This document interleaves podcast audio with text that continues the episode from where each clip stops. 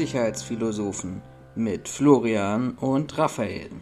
Einen wunderschönen guten Abend, herzlich willkommen zu einer neuen Folge Die Sicherheitsphilosophen, wie im Intro angelautet. Mein Name ist Florian, ich bin Ihr wunderbarer Gastgeber und mir zugeschaltet von ganz weit am anderen Ende des Bundeslandes Brandenburg, irgendwie am Rand von Berlin, der wunderbare, verdammt gut aussehende Raphael. Herzlich willkommen. Hallo, ich bin Raphael, wie gerade schon erwähnt. Wir sind hier bei den Sicherheitsphilosophen. Vielen Dank für die Zuschaltung vom anderen Ende. Brandenburg passt aber gar nicht. Äh, aber ich würde mal sagen, ich sitze in der äh, sich wehrenden Hochburg Berlins, weil wie ich heute bei dem Blick auf die Inzidenzen gesehen habe, ist Brandenburg ja hoch, also wenn wir es eintakten würden, Hochinzidenzgebiet. Ähm, wenn man nämlich auf die RKI-Karte guckt, dann ist Brandenburg, Sachsen, ich glaube Thüringen und Bayern sind alles quasi, werden pink dargestellt, weil die Inzidenz zu hoch ist. Und Berlin als einziges ist noch dunkelrot. Also wir befinden uns hier quasi in der, ich sag das jetzt mal so salopp, in der Hochburg der Gesunden. und da, wo ich bin, ist halt eben vorne und ähm, von ganz Brandenburg, glaube ich, haben wir hier in Potsdam Mittelmarkt, wozu Telto auch gehört. Die meisten ähm, tatsächlich vergessen das oder denken, Telto gehört zu Telto Fleming. Nein, nein, nein, nein, nein. Äh, wir sind im Potsdam Mittelmarkt hier und ähm, wir haben, glaube ich, wir führen, glaube ich, auch tatsächlich die ähm, Statistik von Brandenburg an. Oh, warte, das können wir überprüfen. Den Spaß machen wir uns jetzt mal. Eine Sekunde, dass der Sport ja, ich, lädt immer sehr langsam. Ich kann währenddessen auch erzählen, warum das so ist, weil eine, eine sehr gute Freundin von mir mir letzte Woche erzählte, dass praktisch in der Schule ähm, Potsdam Mittelmarkt? Ja, Potsdam Mittelmarkt. Sind wir nicht mehr Hochburg? Also, ihr, ihr führt, also ihr führt definitiv nicht, äh, aber Potsdam Mittelmark hat eine Inzidenz äh, von 543,2. Stand jetzt, also das ist das, was mir angezeigt wird. Aber zum Beispiel der, huch, der Landkreis Oberspreewald-Lausitz hätte eine Inzidenz von 1247. Ja, das ist ja eigentlich schon Polen. Ist Brandenburg. Ist Brandenburg, oder? Elbe-Elster ist auch definitiv Brandenburg, bin ich der Meinung. Stimmt, die sind alle duster. Äh, Elbe-Elster ist sogar mit 1310 noch höher. Und ist, glaube ich, auch der Spitzenreiter in Brandenburg. Also also wer uns also jetzt auf YouTube zuschaut, dem kann ich äh, jetzt mal eben die Karte einblenden. Das machen wir mal also kurz im Bild. Tatsächlich hatte ich mich bei dem, was ich gesagt hatte, hatte ich mich auf die Darstellung nur der Bundesländer äh, bezogen und nicht auf die Darstellung der Landkreise. Weil wenn man nämlich die Ansicht wechselt, dann sieht man, dass Brandenburg aufgrund der hohen Inzidenzen in einigen Landkreisen halt als pinkes Land gilt. Ähm, und wie mir heute Morgen aufgefallen ist, hat das RKI eine neue Farbe eingefügt, nämlich lila als neue, äh, neue Farbe für noch höher, wo wir zuletzt noch eine ähm, Zeitungsmeldung hatten, als man damals Pink eingeführt hat bei der. Ich wollte gerade sagen, ne, das, das hatten wir letztes Jahr auch, wo, wo dann plötzlich die Farben ausgegangen sind, weil die Inzidenzen so extrem hochgeschossen sind, dass ähm, das RKI da ein bisschen überfordert war, in Anführungsstrichen. Also, also lila wird tatsächlich auch angegeben bei Inzidenzen von 1000 oder höher. Ja, also ich kann, ich kann zum Beispiel äh, das Beispiel, was ich vorhin angesprochen hatte, nur nur äh, kurz mal erklären für die Zuhörer und ihr könnt auch gerne eure Beispiele, die die ihr habt, äh, uns uns gerne mitteilen. Dann machen wir mal eine Best of äh, Scheiße. Die Krise läuft ja schon seit 365 Tagen und wir haben noch nichts gelernt Folge draus. Eine gute Freundin, die, die tatsächlich eine sechsjährige Tochter hat, die in die erste Klasse gibt, erzählte mir ähm, Ende letzter Woche, dass ihr, in, dass sie am Montag einen Anruf bekommen hat, dass sie um 14 Uhr das Kind bitte aus der Schule sofort abzuholen hat, weil jemand positiv getestet wurde. Ähm, erstmal würde man so sagen, ja, ist ja jetzt erstmal nichts Besonderes. Ähm, dann kamen aber die Details raus, weil du kriegst ja dann vom Landkreis die entsprechende Quarantäneanforderungen für Kontaktpersonen ersten Grades. Und ähm, da stand drin, dass dieses Kind bereits am vergangenen Donnerstag positiv, also in dem Donnerstag davor, positiv getestet wurde. Nach internen, äh, also aus der Elternchatgruppe wurde dann bekannt, dass das Kind dann trotz positiven Tests am Donnerstag am Freitag noch in der Schule gewesen ist. Ähm, am Samstag, Sonntag hat man dann praktisch die Familien im Rahmen der, des rechtlich Möglichen dann zusammenkommen lassen oder Besuche oder mit anderen Menschen getroffen etc. Und am Montag hat man dann sich um 14 Uhr mal entschieden, dass es vielleicht doch ganz sinnvoll wäre, wenn man die Eltern über, äh, über diesen Kontakt informieren sollte. Das Witzige, aber ich glaube, darüber haben wir auch schon mal hier drin gesprochen, in, dieser, in diesem Podcast vor, vor einigen äh, Monaten, glaube ich, da hattest du sogar das Beispiel mit deiner Schwester gebracht. Das Witzige ist ja, dass diese Quarantäneanordnung ja nur für das sechsjährige Kind gilt. Genau. Die hat einen älteren Bruder ähm, die halt dann Aber der ist auch ja nicht- gemeinsam aber das- spielen. Aber das ist ja nicht Kontaktperson ersten Grades und du kannst ja nicht Kontaktperson, ist das richtig. du Aber kannst wie ja nicht Kontaktperson ersten Grades einer Kontaktperson ersten Grades sein. Aber wie viel Sinn macht das denn, wenn diese, diese Kinder miteinander äh, spielen, das ganze Wochenende verbringen auf engstem Raum die Mutter dann Montagnachmittag dann mal in der Schule des Sohns anruft und sagt, Leute, ist das so eine ganz clevere Idee? Wir sind noch nicht getestet worden, wir dürfen uns erst irgendwie Mittwoch dann testen. Ähm, Ich zitiere an dieser Stelle sehr gerne einen äh, sehr berühmten Staatsmann einer, äh, eines Staates, der heute nicht mehr existiert. Niemand hat vor, eine Pandemie einzudämmen. Ja. Also jedenfalls die Schule des Sohns äh, sagte dann auch, ja, wenn es für ihn nichts gibt, dann schickt ihn doch weiter. Gott sei Dank, äh, Kontaktperson ersten Grades äh, nicht positiv getestet. Nach einer Woche konnte sie sich dann freitesten lassen, aber das muss man, also so blöd kann man doch gar nicht sein. Naja, wir reden schon wieder über Corona. Ich, ich, ich habe tatsächlich, äh, um das, um die Beispiele gleich noch mit auszubauen, ich habe tatsächlich äh, auch ein Beispiel ge genannt bekommen. Da ist, ähm, da war die Eltern eines Kindes waren oder der Vater eines Kind eines Kindes war äh, Corona positiv, äh, wohl auch mit PCR und war auch in Quarantäne. Das Kind ist aber weiterhin zur Schule gegangen, weil man ja gesagt hat, nö, der Schnelltest ist negativ. Ähm, die ganze Woche und am Donnerstag oder am Freitag, als sie dann das Kind quasi in der Schule wieder getestet haben, haben sie festgestellt, der Schnelltest des Kindes ist positiv und haben quasi die gesamte Klasse dann äh, in Quarantäne gesteckt.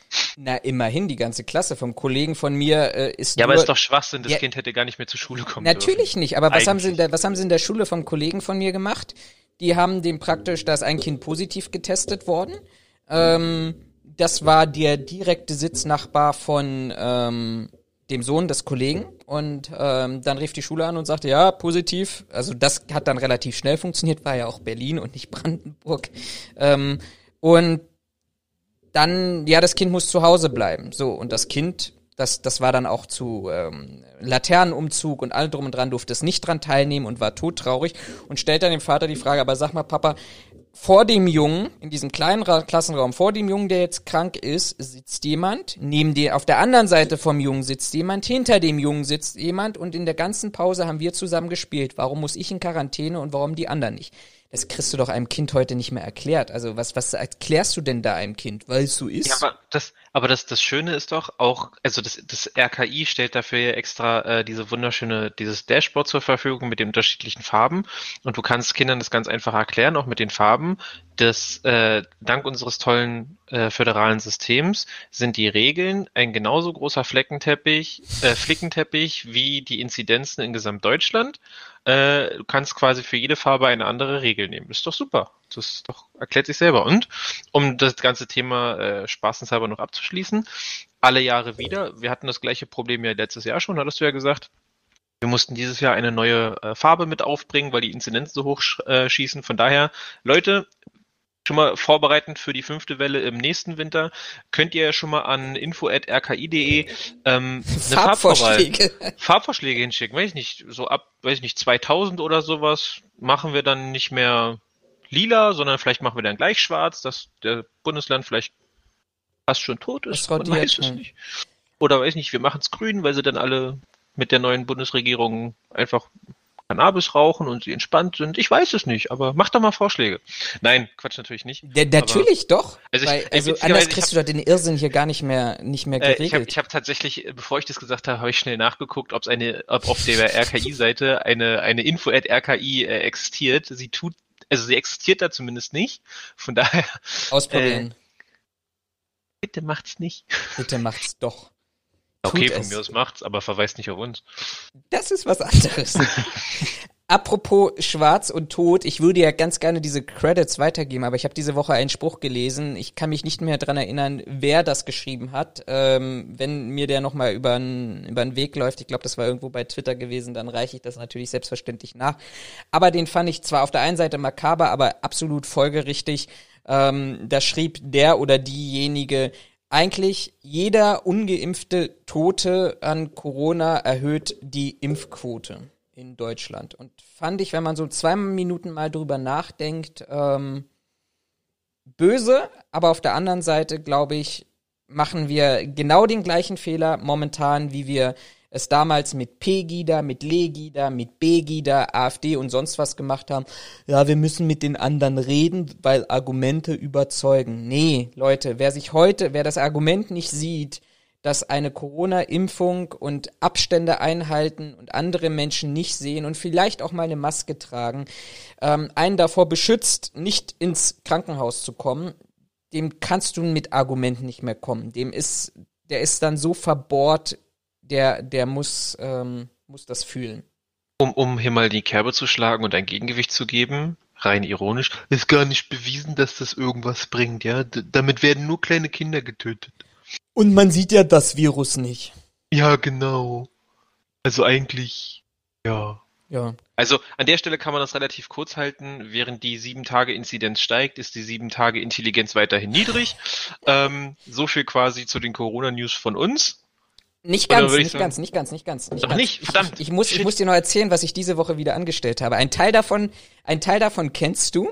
Ein Teil davon kennst du nicht, den habe ich, das habe ich mir aufgehoben, weil das gestern passiert ist. Ähm, ich habe die Woche mit der deutschen Polizeigewerkschaft diskutiert. Und zwar. Ah ja, stimmt, das habe ich ja gesehen. Mhm, zu ja. einem Post. Fahre Erfurt. Äh, Fahre Erfurt, genau. Äh, zu einem Post, der einfach auch wieder die, diese ganze Logik in dieser Corona-Situation beschreibt, nämlich aus meiner Sicht absolut komplett schwachsinnig. Der Post war so, jetzt muss ich ihn mal raussuchen, ich bin so unfassbar schlecht vorbereitet. Was war der Post? Der Beitrag war, äh, irgendwie. Äh, Jetzt bist du aber langsam. Jetzt bin ich, ich bin verdammt langsam schreibe mir nicht mehr so, so viel, doch. nicht mehr, verdammt. Ich hab's. Also, der Post war ein Bild auf Instagram. Wer Beförderung, 3G-Kontrolle ist Bahnauflage. Deutsche Polizeigewerkschaft. Wer Beförderungsregeln aufstellt, muss diese auch durchsetzen. Also die Deutsche Bahn minus AG. Warum auch immer da ein Minus drin ist. Aber das ist völlig egal. Nicht die Bundespolizei, Ausrufezeichen. Ähm, das fing damit an, dass das alle super geliked haben und sah, ja, und richtig. Ich meine, gut, die haben auch ihre Zielgruppe. Das sind Polizisten und ich unabhängig davon, diese Diskussion hatten wir auch letztes Jahr auch schon gehabt, dass man die Frage stellt, äh, die Bundespolizei, die sich immer weiter zurückzieht, ähm, wo es teilweise 40, 45 Minuten dauert, bis äh, ein Beamte vor Ort eintrifft, weil die Reviere geschlossen werden, reduziert werden. Berlin-Brandenburg hat jetzt offensichtlich ein riesiges Problem, weil die ganzen Kräfte oder Zusatzkräfte, die die als die Direktion noch irgendwie als Verfügung hat, habe ich gehört, meine ich gehört zu haben, jetzt alle Richtung polnische Grenze äh, geschoben werden, zwecks äh, illegaler Einreise beziehungsweise Dokumentation. Wie dem auch sei, ich kann vorne weggeschoben, ich kann das verstehen. Was ich nicht verstehen kann, ist so einen bescheuerten Post zu schreiben. Ähm, nämlich, das impliziert ja, diese Aussage impliziert ja, ähm, dass die Deutsche Bahn ja jetzt offensichtlich Gesetze macht. Also die Bundespolizei versucht hier nicht der Politik den schwarzen Peter zuzuschieben, sondern der Deutschen Bahn. Und ähm, ich habe das mit dem Augenzwinkern erstmal kommentiert, dass ich geschrieben habe, naja, die Deutsche Bahn macht jetzt Gesetze, dieses OO-Smiley. Offenbar haben wir eine vierte Gewalt in unserem Staat bekommen, Legislative, Judikative, Exekutive und Deutsche Bahn. Daraus ist dann eine Diskussion entstanden mit irgendeinem Gewerkschafter, der offensichtlich dort hinter ähm, steht, ähm, dem ich dann erstmal erklärt also habe. Hinter, Moment, also ein Gewerkschafter, hinter, der hinter dem Account steht. Der hinter dem Account nicht, steht, ja, Nicht, ja. dass es jetzt falsch verstanden wird. Fahre er fort? Nein, ich stehe immer mit dem Rücken an der Wand. Ähm, die, Haben sie mir die, bei der Bundeswehr auch beigebracht. Immer mit dem Arsch an der Wand, damit dir keiner ran kann, quasi. Genau.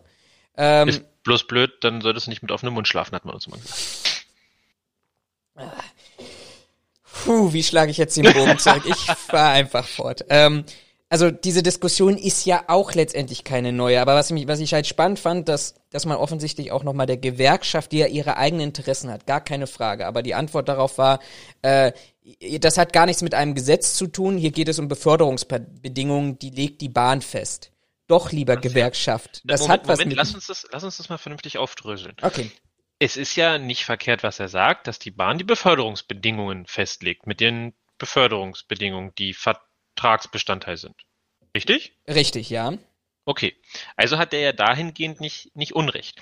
Was der gute Mann aber vergessen hat, ist, dass ja diese Beförderungsbedingungen in der Regel aufgrund von Gesetzen äh, geschrieben werden. Also die Schri Deutsche Bahn schreibt da ja nicht rein, weiß ich nicht, alle Leute mit blauer Hose dürfen nur Montag fahren und alle, alle Leute, die eine schwarze Hose tragen, die dürfen nur Freitag fahren, weil, keine Ahnung. Und, weiß ich nicht, hier am, genau, die dürfen nur Freitag fahren, weil Freitag essen wir auch kein Fleisch, sondern nur Fisch und weiß ich, was es für lustige äh, Regeln gibt. Sondern ist ja Gesetz, also hat ja, hat, hat ja einen gesetzlichen Hintergrund, warum da Beförderungsbedingungen drinstehen. So, jetzt wieder zu dir. Richtig. Und hier haben wir ja nochmal eine ganz besondere Situation, nämlich die, Diskus die Situation, die wir ja schon 2020 ja auch mal diskutiert haben, nämlich, dass das, was die Bundesregierung im Kontext des Infektionsschutzgesetzes erlässt, ist ja Verwaltungsrecht. Das Verwaltungsrecht hat eine Direktwirkung, nämlich auf den Betreiber oder auf den Supermarktbetreiber beziehungsweise auf die Person, aber nicht auf denjenigen, der es umsetzt.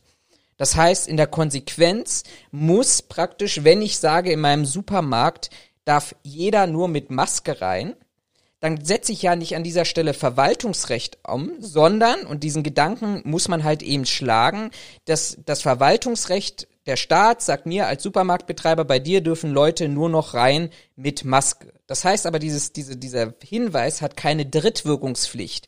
Wenn ich das durchsetzen möchte, schräg, schräg muss, dann muss es Bestandteil meines Hausrechts werden, indem ich dann sage, okay, in meinem Hausrecht gilt, weil ich da vom Staat verpflichtet bin, gilt Maskenpflicht und nur wer eine Maske trägt, kommt hier rein. Und letztendlich genau das Gleiche macht ja auch die Deutsche Bahn an dieser Stelle.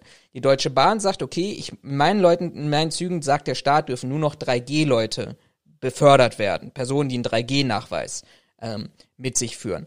Aber das eben umzusetzen, diesen Verwaltungsakt, verlangt diese Brücke über die Beförderungsbedingungen beziehungsweise in den Bahnhöfen über das Hausrecht.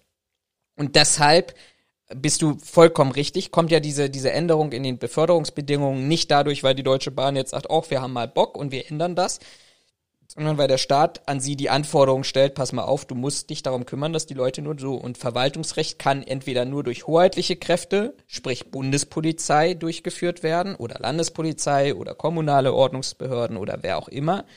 Wenn ich das aber umsetzen und wirken lassen möchte als privatwirtschaftliches Unternehmen, dann muss ich ähm, dafür sorgen, dass das letztendlich am Ende des Tages ähm, in meinem Hausrecht drin steht. Das ganz Wichtige ist, das ganz Wichtige ist, dass ähm, dann irgendwann so ein Argument kam wie doch und nein und doch und dann war für mich dieses Thema auch äh, an der, der Stelle beendet. Für mich heißt es ja in kurz, also um das nochmal aufzugreifen, in kurz bedeutet es ja im Endeffekt, wenn äh, die Deutsche Bahn in ihre Beförderungsbedingungen nicht mit aufnimmt, dass 3G gilt, dann hat es halt nach wie vor Ver Verwaltungsrechtscharakter und dann seid ihr überhaupt, also zum einen überhaupt nicht befugt, das zu kontrollieren und ihr müsst es nicht kontrollieren, weil es ist ja nicht in eurem Hausrechtsbereich. Also ihr könntet der Deutschen Bahn, wie man so schön sagt, ja quasi von, äh, nicht der Deutschen Bahn, der Bundespolizei von Karren pissen und sagen, ja, dann kontrolliert mal eure Gesetze, weil wir haben es ja nicht in den Beförderungsbedingungen stehen. Naja, jein. Also wenn, wenn man Also- als Betreiber darauf äh, hingewiesen wird ähm, oder beziehungsweise als Betreiber verpflichtet wird, dann muss ich mich als Betreiber ans Gesetz halten. Die Umsetzung ist halt an dieser Stelle die Schwierigkeit. Und was hinzukommt als große Schwierigkeit, ähm, ist ja, dass das öffentliche Infrastrukturnetz auch der Deutschen Bahn AG Teil der Bewegungsfreiheit im Grundrecht ist. Das heißt, ähm, was, was hier passiert, ist ja am Ende des Tages, wenn ich jemandem sage, pass mal auf, du darfst nicht ähm, mit dem Zug fahren, weil du keinen 3G-Nachweis hast, ist es ein Eingriff äh, letztendlich in, in das Grundrecht der Bewegungsfreiheit. Deshalb gibt's ja Hausverbote beispielsweise äh, für Bahnhöfe, ja nur nicht, nicht final, also vollumfänglich, sondern ich kann das Hausverbot, ähm, kann ich in dem so Sinne brechen, in Anführungsstrichen, indem ich eben in einer angemessenen Zeit, wenn ich eine Fahrabsicht habe, vorher und danach den Bahnhof betrete bzw. verlasse, weil es eben ein Grundrecht an dieser Stelle ist. Und das ist eigentlich das Spannende. Versteht mich da an dieser Stelle nicht falsch und du auch nicht. Ich bin sogar, ich wäre sogar zu sagen, lasst uns bei den Zahlen, die wir uns auch gerade angeguckt haben, äh, zu einer 2G-Regelung oder 1G-Regelung oder sonst irgendwas kommen. Das ist meine persönliche Meinung. Ich sage aber auf der anderen Seite auch, dieses Grundrecht einzugrenzen, einzuschneiden, meine persönliche Meinung, nur, nur in Anführungsstrichen, weil ich möglicherweise eine abstrakte Gefahr habe, die an dieser Stelle gar nicht belegbar ist, weil ich gar nicht beweisen kann, ob dieser Mensch gerade tatsächlich infiziert ist oder nicht, sehe ich schwierig. Und auf der anderen Seite, wenn ich mir denke, also mein Beispiel an dieser Stelle ist halt immer, ne, ich habe einen hab Arzt, der ähm, fährt in eine Klinik, so und der lässt sich in der Klinik testen, kriegt darüber keinen Nachweis und ist getestet und auf dem Rückweg wird er angehalten und rausgeschmissen. Da denke ich mir auch, ja, wo hat dieser Mensch, wo hat er diese abstrakte Gefahr, dass ich ihn praktisch in seinem Grundrecht auf Bewegungsfreiheit so dermaßen eingrenzen und einschneiden kann, ähm, ist das wirklich in, in der Grundrechtsabwägung belegbar. Aber ich bin kein Jurist. Andere Juristen haben das geprüft, andere Juristen haben gesagt, das scheint so zu funktionieren.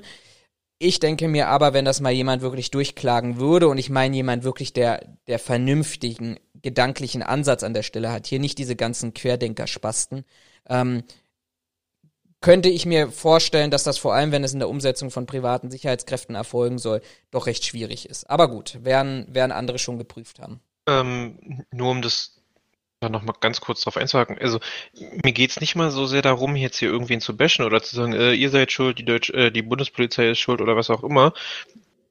Da, also da lege ich nicht, oder wer ist dafür verantwortlich, darum geht's mir nicht so sehr. Aber also ob ihr es jetzt in eure Beförderungsbedingungen übernehmen müsst oder auch nicht tut, um irgendwem, weiß ich nicht, äh, eins reinzuwürgen, was auch immer. Es wäre ja einfach wünschenswert, auch wenn die Bundespolizei mit Sicherheit Aufgaben hat, die sie erfüllen muss, für dies mit sich, also für die Bundespolizei wird es bestimmt auch schwieriger, weil sie von ihrem Dienstherrn dem, dem Land, also dem Land, äh, Land Berlin, dem äh, Land Deutschland, ja auch Vorgaben, was Budget etc. angeht, die mit Sicherheit auch da zu kämpfen haben. Es wäre ja trotzdem wünschenswert, wenn man ähm, da trotzdem, ich sag mal, gemeinschaftlich agiert.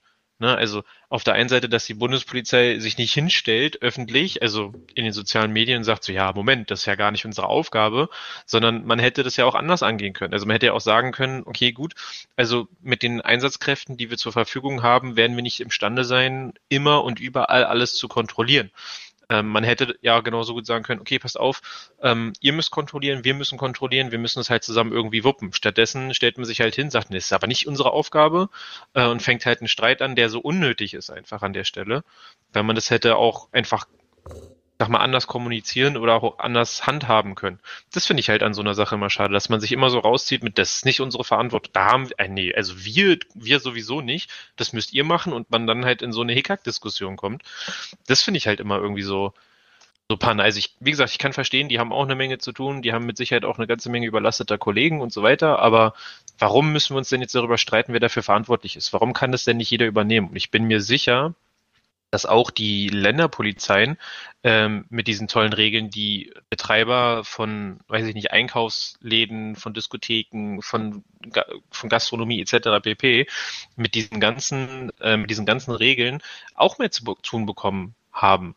Ja, äh, klar. Weil ich, also ich glaube nicht, dass es eine Statistik darüber gibt, aber mich würde tatsächlich interessieren, wie viel häufig oder wie viele Einsätze mehr die Polizeien deutschlandweit, sowohl Bundes- als auch Länderpolizeien, ähm, wie viele Einsätze mehr die fahren mussten, weil quasi sie angefordert wurden aufgrund, ein Gast möchte sich an diese Regeln nicht halten, darauf, also einfach nur deswegen, äh, weil ich mein Hausrecht durchsetzen möchte mit verlassen Sie mein Gebäude oder es darauf zu, weiß ich nicht, Bedrohungsszenarien kam oder vielleicht sogar zu Körper- oder Sachbeschädigung.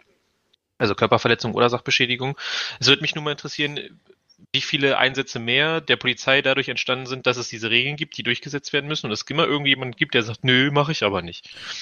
Äh, du musst ein bisschen weiter quatschen, weil ich könnte dir tatsächlich, glaube ich, ich habe irgendwo die Statistik für äh, das, das vergangene Jahr. Das könnte ich dir tatsächlich. Aber gibt es tatsächlich, gibt es tatsächlich eine Statistik darüber, wie viele Einsätze gefahren wurden, die in der Kausalität mit solchen Regeln und dem Verweigern dieser Regeln entstanden sind? Ja, also, ja, das kannst du ableiten ach, von den, von den, also nicht ganz, es ja. wird ein Dunkelfeld geben, aber das könntest du ableiten. Ähm, die Berliner Polizei oder Berlin hat, da gab es dann, glaube ich, eine kleine Anfrage Anfrage.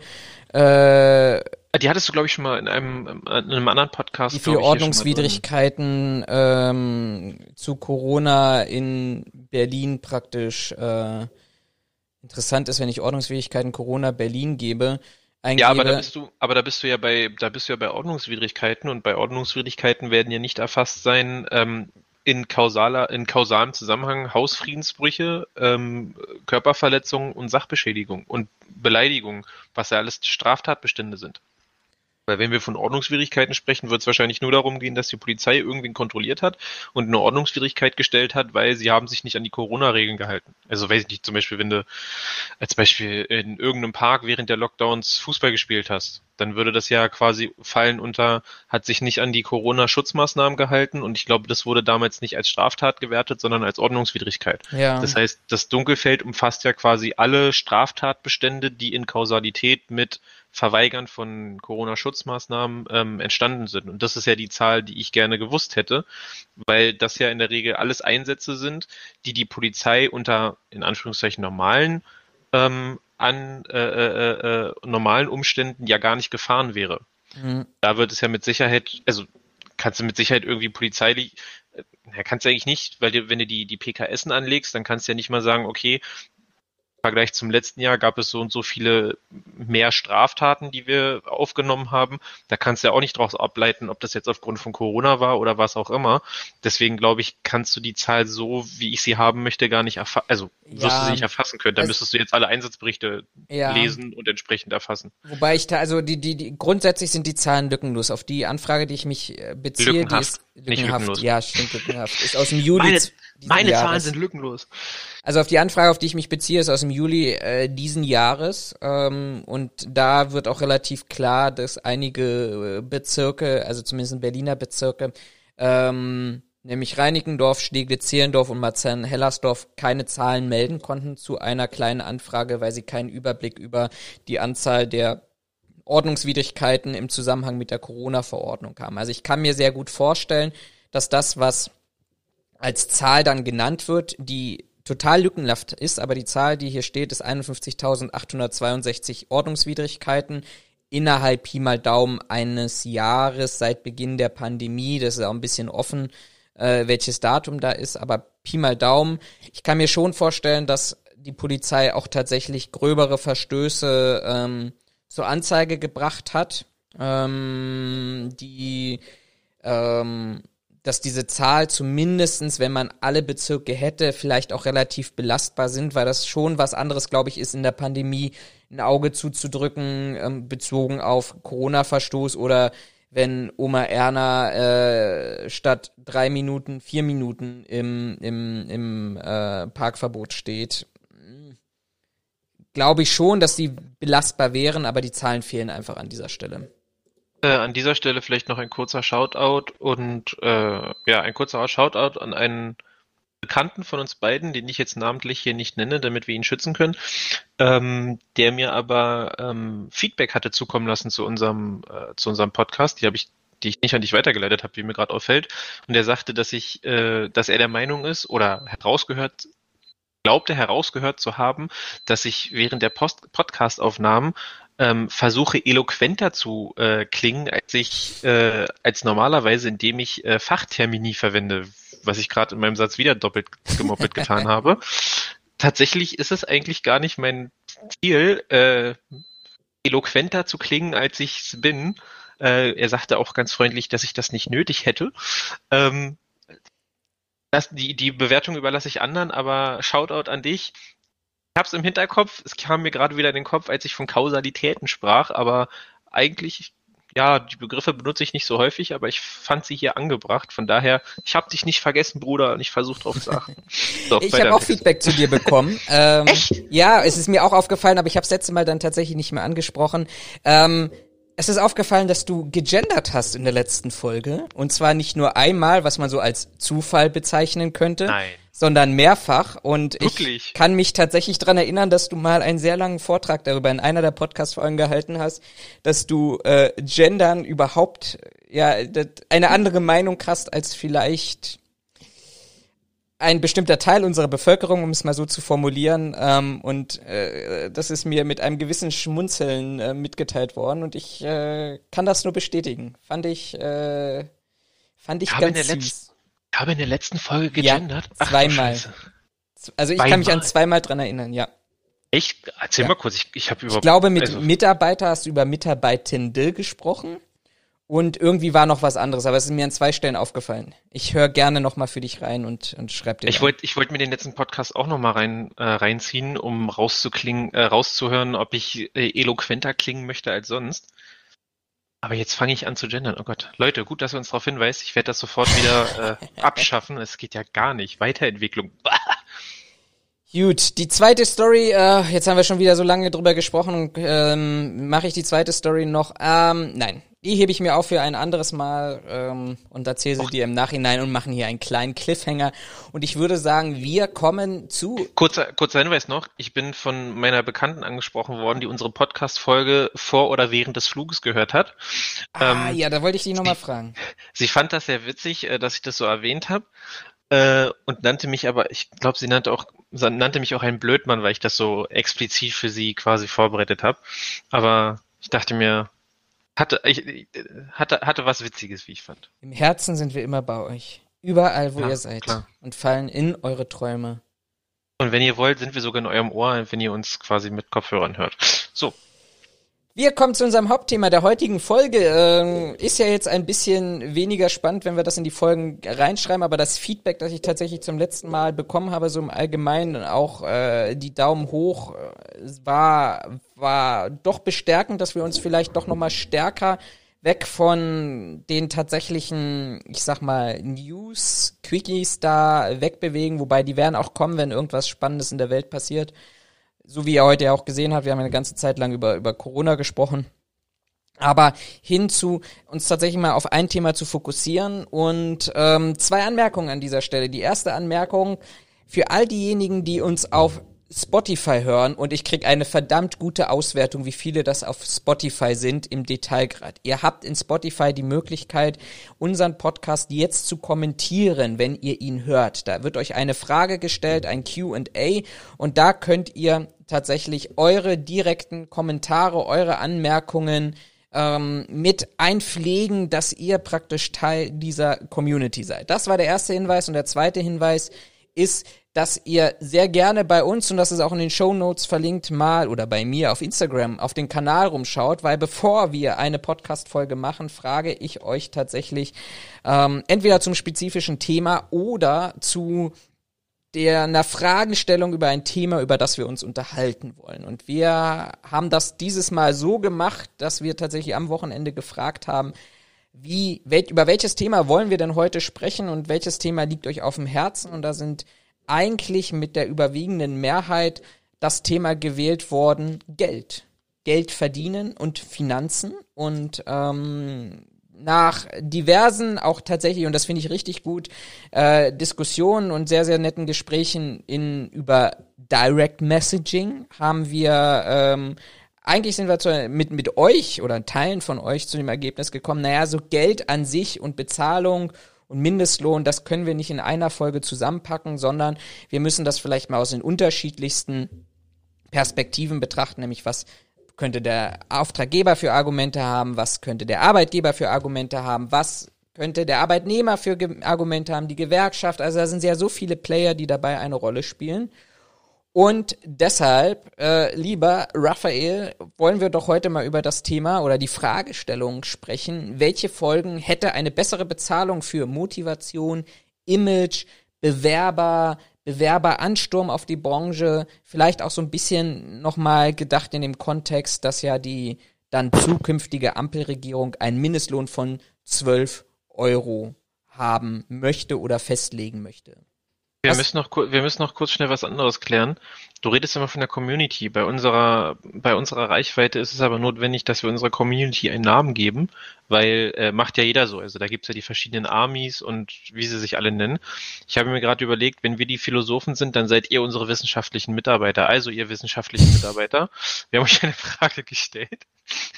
Und jetzt zurück zum Thema. Ach übrigens, eine Rückmeldung von unserem Bekannten war auch, dass die Intros scheiße sind und du mal was Vernünftiges aufsetzen sollst. So, äh, ja, noch mal kurz zu der Frage. Motivation, Image. Lass uns drüber reden. Möchtest du ein Eingangsstatement setzen? Nachdem du mich für mein letztes schon zerrissen hast? Ja, wir ich hab dich, ich, wir müssen echt zusammen die letzte Folge nochmal hören. Ich habe ja ganz unterschiedlich in Erinnerung. Das sollten wir wirklich machen. Uns, solange es die Kontaktbeschränkungen in Berlin-Brandenburg noch zulassen, uns nochmal treffen. Zum gemeinsamen Folgen hören. Ja, dann, dann hören wir die Folge und können sie diskutieren. Wir können theoretisch mal ein React auf unsere ja. eigenen Podcast-Folgen Ja, lass, lass, lass mal machen. Das ist, das ist gut. Das, das machen wir das nächste Mal. Gott, das wird ja irre. Ähm, ich möchte eigentlich tatsächlich kein Eingangsstatement setzen, weil ich erstmal gespannt bin, wie du das eröffnest. Ich vorhin schon mal durchgescrollt habe und schon gesehen habe, macht Geld glücklich und so eine lustigen Sachen. Von daher. Nee, macht mehr Geld glücklich, Entschuldigung, äh, mehr Gehalt glücklich, Entschuldigung. Korrigiere. Äh, okay. Von daher Hau raus. Also, ich möchte mal ein Eingangsstatement setzen. Ich ähm, würde mal so sagen, wir haben ja hinter dieser ganz simplen Frage steckt meines Erachtens eigentlich ein Themenkomplex, der, selbst wenn wir nur, wie wir es heute ja machen wollen, den Arbeitnehmer uns anschauen wollen, ähm, auch nicht ganz einfach zu beantworten ist, weil er im Grunde tatsächlich unterschiedliche Ebenen hat. Ich würde mal ganz, ganz vorne anfangen und mir mal die, mit, mit diesem Standardargument, das auch mir zugetragen wurde, zu sagen, naja, warum haben wir denn überhaupt ein Bewerberproblem in der Branche? Und da rede ich noch gar nicht über Image, sondern ich fange an mit einem Bewerberproblem. Wir haben vor Corona, vor der Corona-Pandemie, hatten wir 13.000 offene Stellen gehabt. Ähm, das ist zwar jetzt in der Corona-Pandemie deutlich zurückgegangen, der Bundesverband, die Arbeitgeber, die jubeln. Auf der anderen Seite, wenn wir uns jetzt beispielsweise mal einen Blick nach Großbritannien ähm, werfen, dann werden wir feststellen an dieser Stelle, dass Großbritannien, die ja deutlich weiter in den Öffnungen sind, als wir es in Deutschland sind, momentan über einen Mitarbeiterverlust durch die Corona-Pandemie von rund 20 Prozent spricht. Da wird ein Teil davon eine Rolle spielen, die wir ähm, alle auch politisch verfolgt haben in den vergangenen Monaten. Ich glaube, wir können sogar inzwischen sagen, in den vergangenen Jahren. Das spielt eine Rolle, ähm, die Thematik Brexit, weil letztendlich auch in Großbritannien am Ende des Tages dort Personen arbeiten in der Sicherheitsbranche, die, ich versuche es mal freundlich zu formulieren, natürlich auch eben einen bestimmten Sektor zuzuordnen sind, einer sozialen Ebene zugeordnet sind, die wir eben auch bei uns haben, die vielleicht einen Migrationshintergrund haben oder einen überwiegenden Migrationshintergrund haben, weil auch dort die Branche nicht gesellschaftlich so akzeptiert ist, wie sie vielleicht für Sicherheit akzeptiert sein sollte. Der größte Teil aber, das haben Studien ergeben, ähm, von deren, die haben eine Behörde, die dafür, also eine privatwirtschaftliche Behörde, so ein Zwischenkonstrukt in Großbritannien, die SIA, die hat aber ganz klar auch betont, dass ein wesentliches Problem war, dass während der Corona-Pandemie sehr viele Sicherheitsunternehmen praktisch Mitarbeiter entlassen haben, weil sie sie für Veranstaltungen, für Bewachungsleistungen, für kurzfristige Dienstleistungen nicht gebraucht haben. Und diese Mitarbeiter dann festgestellt haben, oh, es gibt ja auch noch andere Bereiche, in denen ich während einer Pandemie Geld verdienen kann. Und zwar steht dort im Wesentlichen im Vordergrund oder stehen dort im Wesentlichen im Vordergrund die Supermärkte. Ähm, die Supermärkte haben dadurch, dass sie geöffnet äh, sein durften, dadurch, dass sie, dass die Leute stärker gehamstert haben, dadurch, dass die Supermärkte der wesentliche Bestandteil auch der Versorgung gewesen waren, händeringend Mitarbeiter gesucht. Und jetzt haben wir auf der einen Seite ähm, eine Sicherheitsbranche, die ihren Mitarbeitern fallen lässt wie eine heiße Kartoffel, wenn sie ein Problem hat. Auf der anderen Seite stellen die Mitarbeiter fest, Moment mal, nicht nur Sicherheitsdienstleister sind Auffangbecken, sondern vielleicht auch Supermärkte und andere Betriebe, die zur kritischen Infrastruktur gehören, die während einer Pandemie offen haben. Die große Befürchtung dieser Behörde ist letztendlich, dass ähm, die Mitarbeiter nicht zurückkehren, weil aus zwei Gründen. A, wenn ich mit dem Arschtritt auf gut Deutsch rausgeschmissen werde, warum soll ich dann wieder zurück in eine Branche kehren, die mich so scheiße behandelt hat? Und B ist, dass wir ja heute noch nicht wissen, in der vierten Welle sind wir, aber höchstwahrscheinlich kommt eine fünfte, kommt eine sechste, kommt eine siebte und irgendwann schreiben wir vielleicht fortfolgende, keine Ahnung. Das heißt, der Mitarbeiter möchte ja auch eine gewisse Sicherheit haben. So, und dann kommen wir plötzlich in eine, in eine Konkurrenzsituation, die uns auch in Deutschland betreffen wird, weil auch wir stellen ja jetzt langsam fest mit den Öffnungen, dass uns die Mitarbeiter fehlen. Das ist das Feedback aus der Veranstaltungsbranche. Man hat die Leute entlassen und jetzt plötzlich sind wieder die Stadien voll, vielleicht auch nur zeitlich befristet. Jetzt hole ich wieder Leute ran, die ich dann in zwei Monaten ähm, wieder rausschmeiße, weil das öffentliche Leben wieder in irgendeiner Art und Weise sinkt. Also ich habe nicht nur das Thema Bezahlung, wo wir eben nicht konkurrenzfähig sind, sondern ich habe eben auch das Thema, ähm, wie geht eine Branche mit ihren Mitarbeitern um. Und wir haben noch einen zweiten Punkt, der dann wieder eher dagegen spricht für die Thematik ähm, oder eine neue Ebene aufmacht. Als ich angefangen habe, 2009, dann habe ich mit einem Stundenlohn angefangen von 5,25 Euro und ich war nicht informiert und hatte verdammt viel Glück gehabt, dass ich in einem Unternehmen war, das zum BDSW gehörte, wo der BDSW sich ja damals selber, weil diese Tarifverträge nicht allgemeinverbindlich waren, die eigenen Tarifverträge eine Gültigkeit innerhalb des Branchenverbandes gegeben hat, sodass dort praktisch höhere Löhne bezahlt wurden als draußen. Der Sicherheitsdienstleister, der im Deutschen Bundestag unterwegs war, da haben die Mitarbeiter damals 3,45 Euro bekommen und sind am Monatsende aufstocken gegangen. Heute sind wir einheitlich, zumindest in Berlin-Brandenburg, nahe der 11 Euro. Das heißt, wir haben innerhalb einer ganz, ganz kurzen Zeit fast 100 Prozent Lohnsteigerung bekommen, was eben nicht nur, ich sag mal, nicht dem Mitarbeiter wert schätzt, das muss man ganz klar sagen, 11 Euro für Sicherheit ist nicht äh, entspricht nicht dem Wert, was die Mitarbeiter draußen tun sollen. Aber gleichzeitig darf ich eben nicht außer Acht verlassen, dass wir fast 100 Prozent Budgetsteigerung innerhalb einer sehr, sehr kurzen Zeitspanne bei den Kunden benötigen, um diese Sicherheitsdienstleistung eben bezahlbar zu machen. Und wenn du dich vielleicht erinnerst, Raphael, und das ist dann der letzte Satz, zumindest von meinem Eingangsstatement, als wir in unserer letzten äh, Verantwortung noch angefangen haben, die Ausschreibung, äh, die Ausschreibung für die Bürostandorte hier in Berlin zu machen, 2017 war das, glaube ich, da war wir ja direkt in ähm, einer in einer Verhandlung oder war der Tarifvertrag praktisch äh, auslaufend und es waren neue Entgelttarifverhandlungen gewesen und da waren wir in der Situation, dass es plötzlich hieß, ja, wir müssen zehn Prozent mehr Budget einkalkulieren, ähm, um, weil wahrscheinlich mit Start der neuen Dienstleistung nach Ausschreibung hier ähm, tatsächlich zehn Prozent Lohnsteigerungen im Raum stehen, die natürlich dann direkt auf den Kunden umgelegt werden. Also von daher glaube ich, wird das, werden wir heute, um das vielleicht mal als Fazit vorne wegzunehmen, nicht unbedingt oder zwangsläufig zu einer Entscheidung kommen, sondern wir können heute nur unterschiedliche Perspektiven betrachten, ähm, die mehrere Ebenen haben.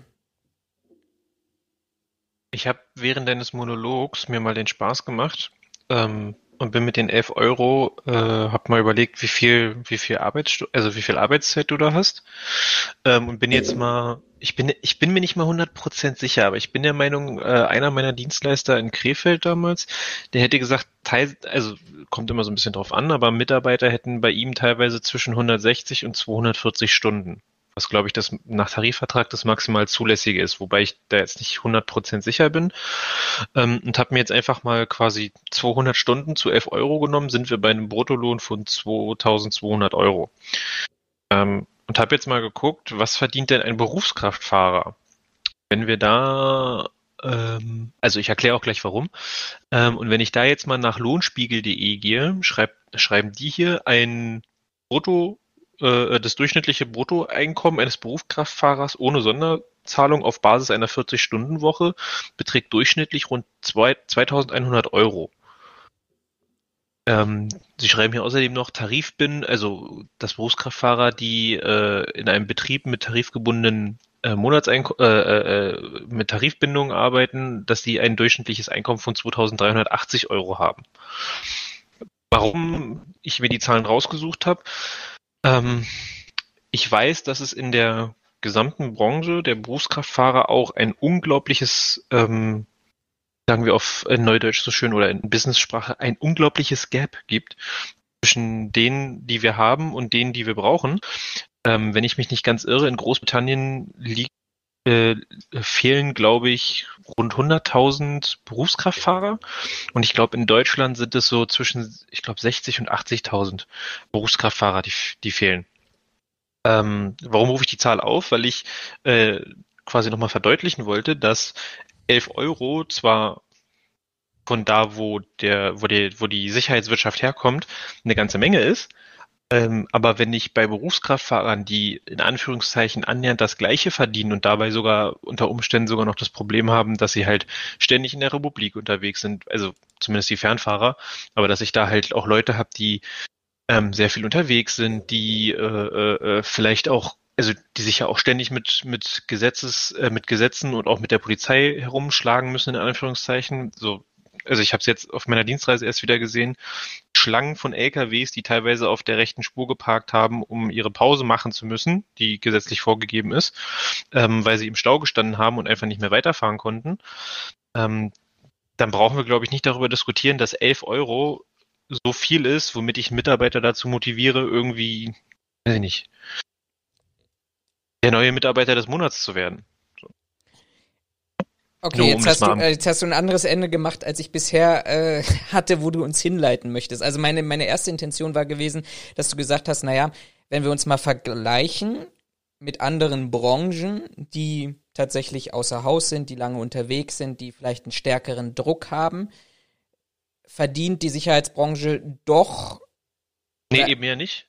Hat eben eine bessere also Situation als die anderen. Okay, dann habe ich es falsch verstanden. nee, nee, wir, also bessere Situation, hätte ich jetzt mal gesagt, hat die Sicherheitsbranche dahingehend, dass wir in der Regel nicht, weiß ich nicht, an vier, fünf Tagen, ich kenne mich in der, äh, in der Berufskraftfahrerbranche nicht gut genug aus, aber unter Umständen gehen wir jetzt mal von einem Fernfahrer aus, ähm, dass der halt an, weiß ich nicht, vier oder fünf Tagen äh, die Woche ist der nicht zu Hause, sondern irgendwo auf seinem Bock, äh, schläft auch da, etc. pp. Da haben wir einen Vorteil, keine Frage.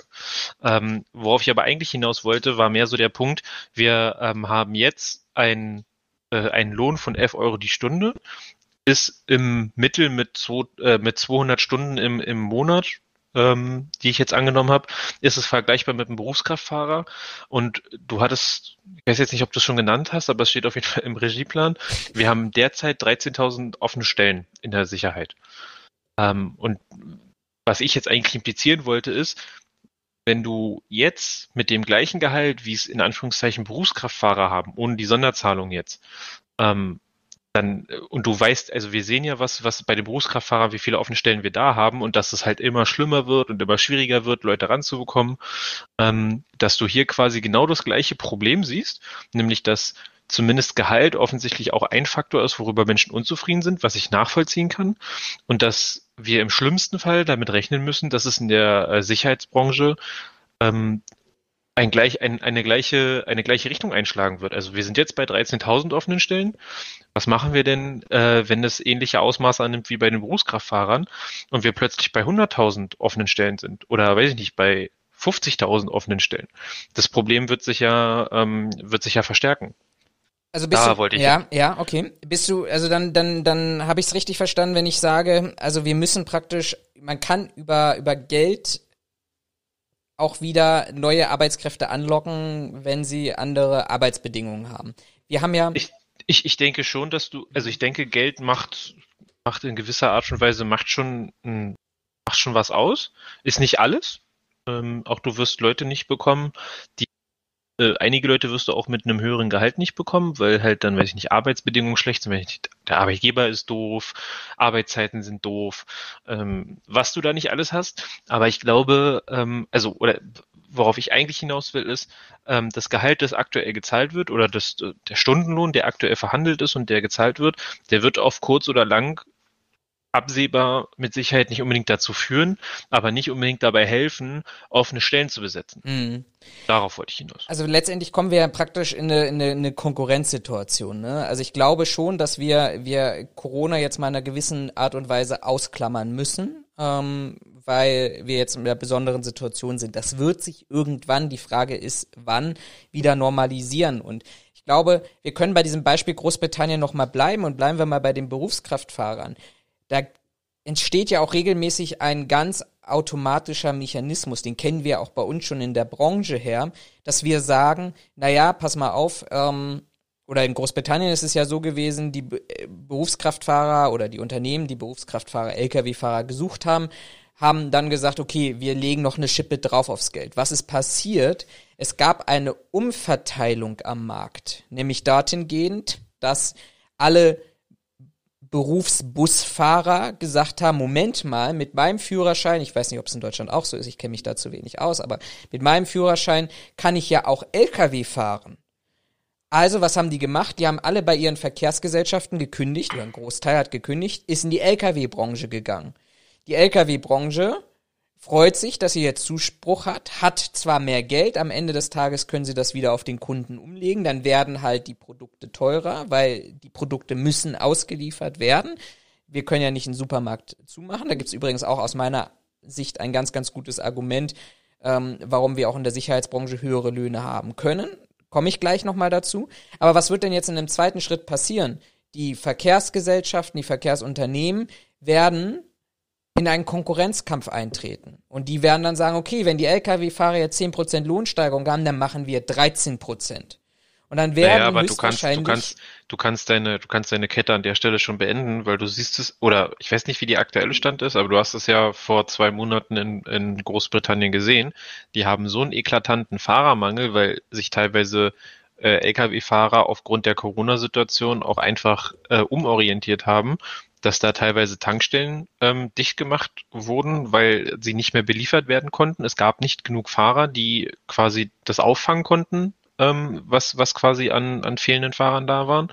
Und es gab ja auch Meldungen darüber, dass Supermärkte teilweise zu beziehungsweise absolut ausgekauft waren, ähm, weil auch hier Lkw-Fahrer fehlten, um die notwendige Versorgungskette aufrechtzuerhalten.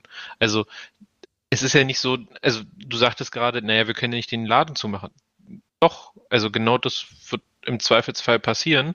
Dass, also ich habe das einmal erlebt, war aber ein anderes, anderes Problem. Da war eine Bäckerei offen, weil die halt bis 11 Uhr offen hatten und drin stand die Verkäuferin und sagte, ja, also wir haben offen, weil ich bis 11 aufhaben muss, aber ich habe nichts, was ich ihnen verkaufen kann, weil wir sind leer. Ähm, und ja. im Endeffekt also das siehst du in Großbritannien schon und das wird darauf hinauslaufen, doch, die Läden werden zumachen oder geschlossen bleiben oder komplett leer sein, weil der Bestand an Fahrern nicht abdecken kann, was, äh, was quasi gefordert ist.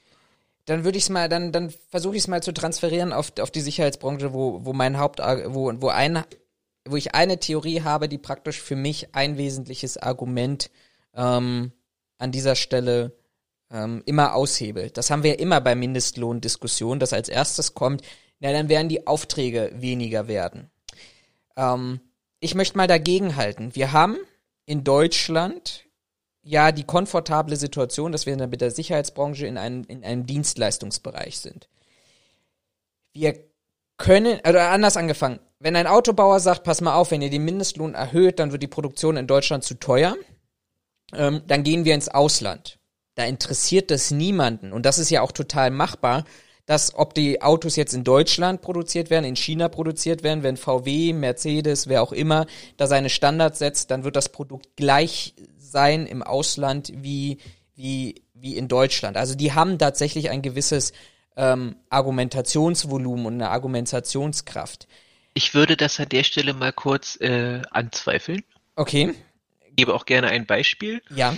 Ähm, BMW G310. Das ist ein kleines Motorrad, das BMW ähm, ja, entwickelt und produziert hat. Ähm, und soweit mir bekannt, ist es, glaube ich, das erste, erste Motorrad von BMW, das ausschließlich im Ausland gefertigt wird.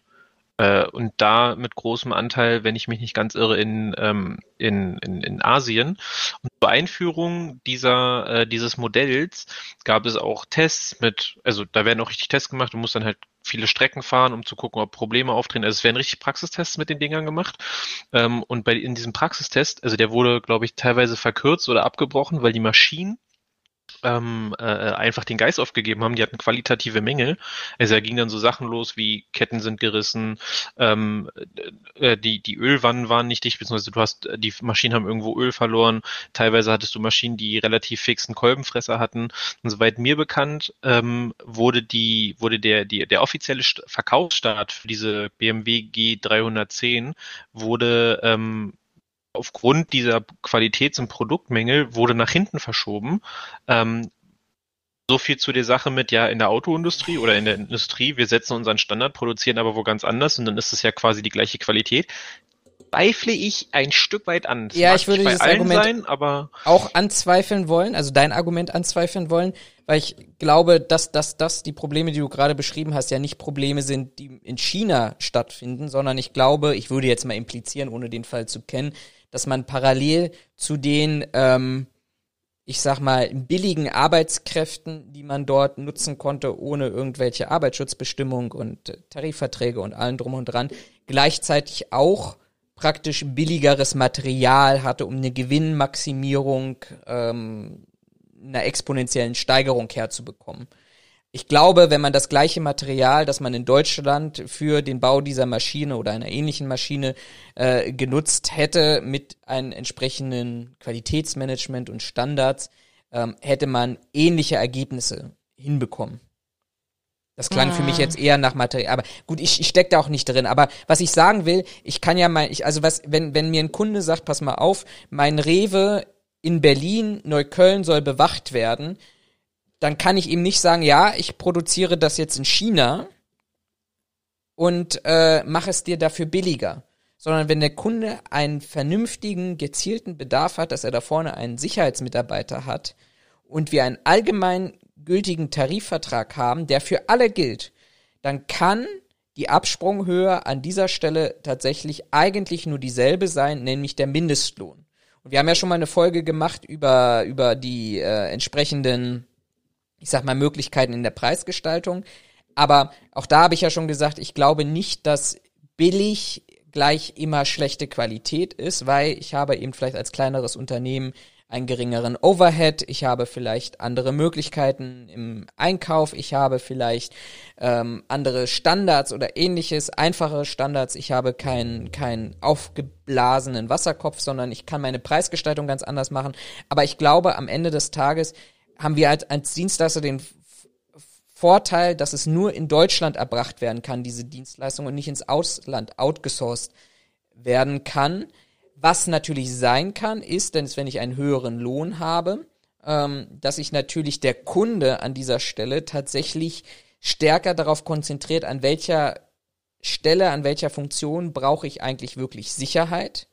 Aber ich glaube auch, dass wenn ich dann an die Stelle komme und diesen Moment komme der Kunde sagt, naja, statt zwei Sicherheitsmitarbeiter zu 15 Euro bestelle ich mir einen Sicherheitsmitarbeiter für 30 Euro, macht das erstmal primär im Kern nicht was an den Umsätzen. Was ich glaube mache, womit die Branche tatsächlich ein Problem hätte, ist, dass der Kunde wirklich sehr genau hinschaut und sich Gedanken darüber macht, wo brauche ich wirklich eine Sicherheitsdienstleistung, wo ist es einfach nur der billigste. Ja, da wird es Umsatzverluste gehen, aber ich glaube, in der Branche auch qualitativ tut es nur gut, wenn der Kunde eben den Sicherheitsmitarbeiter nicht dafür einsetzt, Einkaufswagen zu desinfizieren, weil er eben der billigste ist, billiger als eine Reinigungsfachkraft, ähm, sondern dass der Kunde wirklich schaut, hier brauche ich eine adäquate Sicherheitsdienstleistung.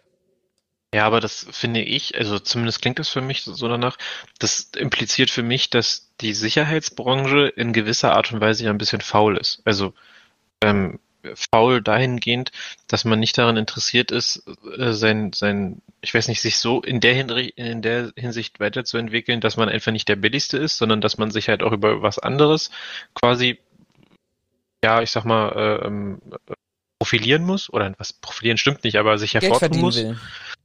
Genau, also ich habe nämlich, als du es gerade sagtest, habe ich überlegt, was würde denn passieren, wenn alle Sicherheitsdienstleister äh, in Gesamtdeutschland ähm, den, den, den definierten Sicherheitsmitarbeiter, ich sag mal, weiß ich nicht, Fachkraft für Arbeits, äh, Fachkraft für Arbeitssicherheit, Fachkraft für Schutz und Sicherheit, nehmen wir den jetzt mal, auch wenn das nicht der Standard ist, aber wenn, wenn das quasi der Standard ist und der wird kenne jetzt die genauen Preise nicht, aber wir sagen mal, der wird äh, bundesweit angeboten von jedem Sicherheitsdienstleister mit einem Preis von, keine Ahnung, 30 Euro die Stunde, als Beispiel.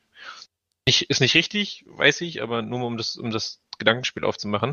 Denn würde ich ja behaupten, wenn ich über einen Preis nicht mehr definieren kann oder der Preis egal ist, welchen ich nehme, weil er bei allen gleich ist, würde es mich mal interessieren, was würde passieren, also wie versuchen Unternehmen jetzt den für sich richtigen zu finden und was würden Sicherheitsdienstleister machen, um sich hervorzutun und zu sagen, ey, nimm nicht Securitas, sondern, weiß ich nicht, nehmen muss ich noch einen anderen Namen Kötter, nennen? Gegenbauer, Best. Genau, danke. Whoever. Oder, oder was würden die Unternehmen tun, wenn sie alle den gleichen Preis anbieten müssen?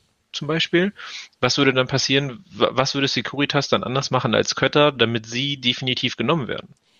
Ich finde, da sind, da sind wir ja bei einer komplett total spannenden philosophischen Frage an der Stelle. Also, also vorneweg erstmal gesagt, du kriegst ja aus, aus dieser Branche heraus immer dieses, dieses Argument, ja, das ist Utopie. Nein, liebe Leute, Schaut mal in den Luftsicherheitsbereich. Dort haben wir seit diesem Jahr einen bundesweit gültigen Tarifvertrag. Da gibt es Abstufungen innerhalb der Bundesländer und ich glaube, diese Abstufungen sind einfach auch berechtigt, ähm, weil die Lebenserhaltungskosten in München eine andere sind als, und jetzt komme ich nicht mit Berlin oder Brandenburg, sondern ich komme ich mal mit Sachsen, Sachsen-Anhalt irgendwie oder Mecklenburg-Vorpommern irgendwie in dieser Richtung. Aber man hat als Branche zusammen mit den Tarifparteien geschafft, eine gewisse Transparenz herzustellen, indem praktisch die Dienstleistung deutschlandweit einheitlich geregelt ist. Wir haben, wir haben in, in ich, ich weiß es gar nicht, wie hoch die Zahl ist, aber ich glaube, wir haben über alle Tarife außerhalb der Luftsicherheit in der privaten Sicherheitsbranche haben wir 700, 800 Lohngruppen. Wer soll denn da durchgucken? dann ist dann teilweise auch sowas wie Fahrkartenprüfdienst mit Hausrecht oder Fahrkartenprüfdienst ohne Hausrecht. Dann Botschaftsmitarbeiter mit GPA, Botschaftsmitarbeiter ohne GPA. Da hat, haben, hat man sich inzwischen in so einen kleinen kleinen reguliert, dass es natürlich einfach auch geworden ist für die schwarzen Schafe und auch für die schwarzen Kunden an dieser Stelle, ähm, hier tatsächlich sich Lücken zu finden. Also ein Plädoyer dafür, für eine wirkliche Transparenz zu schaffen. Wir wollen heute mehr eher mal gucken, eher stärker gucken, was würde das mit dem Mitarbeiter machen. Und für die Mitarbeiter wäre das eine total spannende Situation, wenn das, gehen wir mal auch von dieser Utopie aus, er würde auch überall gleich viel verdienen, weil alle mhm. gleich viel bezahlen. Dann wäre es ja spannend, nach welchen Kriterien würde sich denn der Mitarbeiter ähm, tatsächlich dann den, den, den Arbeitgeber aussuchen. Und da gibt's tatsächlich Studien, um mal jetzt ein bisschen auch in den wissenschaftlichen Bereich reinzukommen, die sagen, klar, du brauchst eben, und das ist auch ganz einfach, ich meine, das wird in jeder 34a Sachkundeprüfung gelehrt, Maslow'sche Bedürfnispyramide, du brauchst eine soziale und finanzielle Absicherung, aber wenn du diese Stufe erreicht hast, und ich glaube, die ist bei vielen auch sehr individuell, ähm, es gibt einen Glückstrend der ARD von 2013, in neueren habe ich nicht gefunden.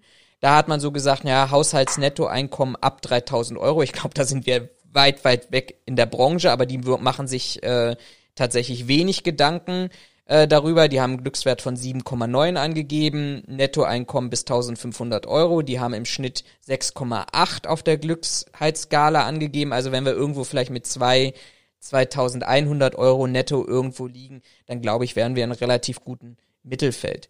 Ähm, und wenn man das, und dann kommen wir nämlich zur zweiten Studie, die dann sagt, na ja, und ich glaube, das kennen wir beide sehr, sehr genau, Raphael, du und ich. Irgendwann, wenn der Job scheiße ist, wenn die Bedingungen scheiße sind, wenn dein Chef scheiße ist, wenn deine Schichtfolge beschissen ist, dann kann man dir noch so viel Geld zahlen. Irgendwann sagst du, ich habe keinen Bock mehr darauf. Und dann würde, glaube ich, auch, wenn wir von dieser Utopie reden, alle Mitarbeiter verdienen gleich viel über alle Bundesländer oder vielleicht angepasst über alle Bundesländer, aber jetzt nicht mehr mit ganz riesigen Abweichungen, die nicht mehr begründbar sind. Da müsste der Arbeitgeber viel, viel größeren Wert darauf legen, wie ich sag mal die Sozialbedingungen sind, wie das Umfeld ist, wie der die Schichtplanung ist, wie wie ähm, der Umgang mit den Menschen ist. Und dann wären wir tatsächlich irgendwo in dem Bereich, du erinnerst dich vielleicht an unser gemeinsames Interview, was wir geführt haben letztes Jahr oder vorletztes Jahr, vorletztes Jahr, glaube ich, sogar schon zwei Jahre her, äh, wo wir über die sozialen Bedingungen mit, ähm, ist das peinlich, dass ich jetzt nicht auf seinen Namen komme, ähm, über Beschäftigungsbedingungen gesprochen habe, Gesundheit am Arbeitsplatz, ähm, etc., ähm, dass das viel stärker in den Vordergrund kommt, weil das Geld einfach keine Rolle spielt. Und letzte Anmerkung dazu, und dann ist mein Monolog auch beendet. Wir sehen ja gerade ähm, vor Corona, und das werden wir nach Corona noch stärker leben, dass die Branche sich ja selber kannibalisiert. Nämlich in der Hinsicht, dass sie immer mehr Angebote macht, immer mehr äh, den Mitarbeitern äh, irgendwie abfordert, ähm, hier komm zu mir, da kriegst du 1000 Euro Wechselprämie, nee, komm zu mir, kriegst du 2000 Euro äh, Wechselprämie, nein, komm zu mir, ich schmeiß dir oben drauf auch noch einen Führerschein, das haben wir alles in den letzten Jahren erlebt. Das würde ja weggehen, sondern der Mitarbeiter könnte praktisch das Unternehmen wirklich danach bewerten, ähm, wie praktisch, ja, letztendlich ähm, die Bedingungen dort sind in dem Unternehmen. Ähm, tatsächlich ist diese Kannibalisierung oder dieser Kannibalismus, von dem du sprichst, ähm, der ist, der hält auch Einzug bei den Kraftfahrern, um mal da wieder die Parallele aufzumachen. Also auch da gibt es genau dieses Problem. Es gibt zu wenig Kraftfahrer oder es gibt einen Fachkräftemangel, um den mal so zu benennen. Ähm, und da wird genau das Gleiche gemacht. Und wenn ich mich nicht irre, weil die halt inzwischen schon einen größeren Mangel haben als die Sicherheitsbranche, sind die da, glaube ich, noch mal ein ganzes Stück krasser unterwegs, äh, zu welchen Bedingungen die äh, Leute abwerben. Ähm, aber also Parallele nur deswegen wieder aufgemacht, wenn wir uns nicht irgendwie was überlegen, wie man das quasi verhindern kann oder wie man verhindern kann, dass man sich gegenseitig abwirbt, dann werden wir in die, genau die gleiche Problematik steuern wie, äh, wie die, wie die äh, äh, Spedition mit ihren oder in die Transportunternehmen. Mhm. Dass ich halt anfange, mir die Leute hin und her abzuwerben und irgendwann halt die Firmen dastehen und sagen, ich habe keine Ahnung, was ich noch machen soll, um die Mitarbeiter zu halten. Ja. Ich würde an dieser Stelle mal ganz gerne was einspielen. Und zwar hat sich Kevin bei uns gemeldet und Kevin sagt, ähm, Hallo Kevin. Er sieht ein gewisses zusätzliches Risiko, wenn wir jetzt plötzlich die Löhne erhöhen. Und ähm, dieses Argument finde ich an dieser Stelle furchtbar spannend und das hören wir uns jetzt mal an. Guten Abend. Flo, du hast die Frage gestellt, was würde sich verändern, wenn Sicherheitskräfte besser bezahlt würden? Ich sage voraus, viele Unternehmen würden pleite gehen. Und zwar nicht, weil die, weil die Kosten sie überfordern würden oder weil äh, die Auftraggeber ähm, die Aufträge zurückziehen. Ich denke, die Auftragslage würde ziemlich gleich bleiben. Aber ähm, ich bin der Überzeugung, dass ganz viele Sicherheitskräfte im Kopf ein, ein Netto haben. Ähm, ich sage mal als Beispiel 2000 Euro und ähm, wenn sie dieses Netto erreicht haben, arbeiten sie nicht mehr. Und aktuell ist es so, dass du halt für diese 2000 Euro unwahrscheinlich viel arbeiten musst. Und wenn dem irgendwann nicht mehr so ist, dann äh, fehlen nachher Sicherheitskräfte und Aufträge können nicht mehr bedient werden, wodurch es dann zu Firmenpleiten kommen wird. Ähm, das ist so meine, meine feste Überzeugung. Und ähm, ansonsten äh, qualitativ würde sich nicht viel ändern. Wir haben ja, wir haben ja heute schon die Tariferhöhungen, ähm, die die Mitarbeiter gerne mit sich machen lassen, aber sie sind ja auch schon nicht gewillt, ähm, in, der, in, der, in der Gewerkschaft mitzuarbeiten. Und äh, insofern, sie nehmen es mit, aber sie tun nichts dafür. Da bin ich auch der Überzeugung. Na dann, ich wünsche dir was. Eins will ich nochmal noch mal nachschieben. Und zwar, es klingt ja auf dem ersten Schritt klingt das unlogisch. Ja, wir, haben, wir haben eine höhere Nachfrage und dadurch gehen Firmen pleite. Ähm, obwohl ja eigentlich jede Menge Nachfrage da ist. Also der, der, der Punkt ist der folgende. Ähm, wenn ich jetzt einen Auftrag habe und ich brauche für diesen Auftrag fünf Kräfte und ähm, die, die alle 240 Stunden arbeiten und durch einen höheren Lohn wollen die jetzt aber nur noch äh, 200 Stunden arbeiten. Dann fehlt mir da natürlich Zeit. Ich kann diesen Auftrag nicht mehr bedienen und dann kommt der Große, der den Auftrag bedienen kann und nimmt ihn mir weg. So, und damit sind die lukrativen Aufträge weg und ich kann die Bude dicht machen. Also er sagt ja hier an der Stelle, und das ist ja nochmal ein ganz spannendes Argument, ähm, unabhängig, also er stellt gar nicht die Frage, müssen wir mehr bezahlt werden oder nicht, sondern er sagt, naja, wir müssen auch berücksichtigen, dass, dass wenn wir eine höhere Entlohnung haben im Wach- und Sicherheitsgewerbe, dass wir an eine Situation kommen, dass die Mitarbeiter sagen, dass so ein bisschen, was glaube ich auch du äh, mit impliziert ist, naja, ich ich gucke dann und komme dann in eine reine Kosten-Nutzen-Rechnung. Arbeite ich mehr, arbeite ich weniger, ähm, kriege ich dann am Ende des Tages ähm, mehr Geld raus? Komme ich vielleicht stärker auch in so eine Frage Richtung Work-Life-Balance, weil ich mit weniger Diensten tatsächlich mein Nettoeinkommen, mein Bruttoeinkommen, das ich anstrebe, am Ende des Tages bekomme. Und wir wissen ja auch allesamt, dass wir ja jetzt in eine Generation haben, die Generation Z und Millennials und ähnliches, die ja viel stärker darauf aus sind, ähm, die die Work-Life-Balance gefördert zu bekommen, anstatt zu sagen, ja, köder mich doch hier nochmal mit einem Huni mehr, ein Tausender mehr oder wenn wir dann irgendwo im Management sind, ähm, nachher die Fragestellung, verdiene ich mit dem Arbeitgeberwechsel 10.000 Euro mehr oder weniger im Jahr, sondern die eigentlich die erste Frage an der Stelle stehen, okay, was habe ich denn für Benefits und was kannst du mir bieten, was der andere nicht bietet? Hm, tatsächlich meinte ich das nicht so sehr bei meinem, äh, bei meinem Einwand. Ähm, ich muss aber auch ehrlich zugeben, dass ich ähm, da überhaupt nicht dran gedacht habe, dass, ähm, dass, dass, dass äh, die Sicherheitsbranche ja stark mit diesem, sag mal, mit diesem auftragsgebundenen Sachen arbeitet. Ähm, da habe ich habe ich nicht so nicht so fest dran gedacht, weil ich jetzt einfach ähm, auch durch meine persönliche Situation jetzt einfach davon ausgegangen bin, Vertrag mit, als Beispiel, weiß ich nicht, 40 Stunden pro Woche ausgegangen bin ähm, und es dann halt entsprechend mit Stundenlohn abgerechnet wird, ähm, wo du dann diese Problematik nicht bekommst, weil ja feststeht, dass du halt so und so viele Stunden pro Woche äh, erbringen musst und sich damit ja automatisch auch zusammensetzt aufgrund der Arbeitstage, ähm, dass du äh, äh, äh ja quasi ein bestimmtes Kontingent an Stunden pro Monat machst. Ähm, was natürlich Quatsch ist, wenn du in so, so gesehen quasi eine Schichtarbeit hast, was ja so eine Auftragslage meist bedingt, weil dann wirst du da eingesetzt, wirst du da eingesetzt, was auch immer.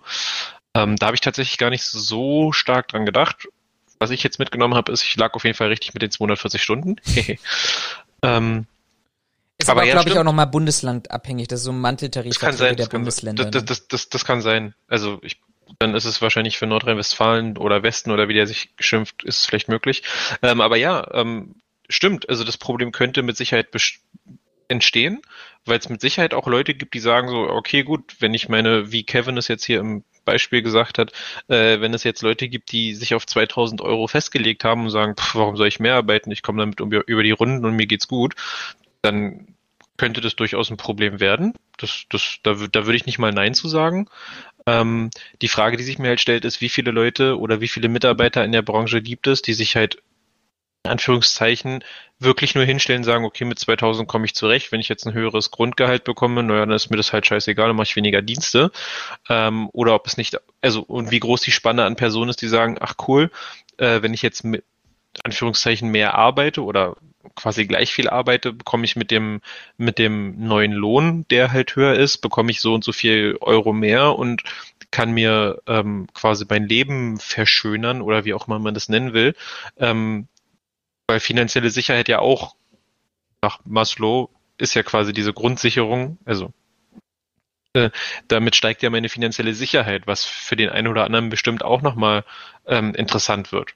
Mhm. Insofern ähm, zweischneidiges Schwert, aber ich gebe ihm recht, das kann durchaus zu einem Problem werden, wenn du halt einen bestimmten Anteil Personen hast, die sagt, okay, nee, ich komme mit 2000 Euro im Monat klar, ähm, ich arbeite dafür nicht mehr und sie halt anfangen zu sagen, nö, äh, da arbeite ich jetzt nicht mehr.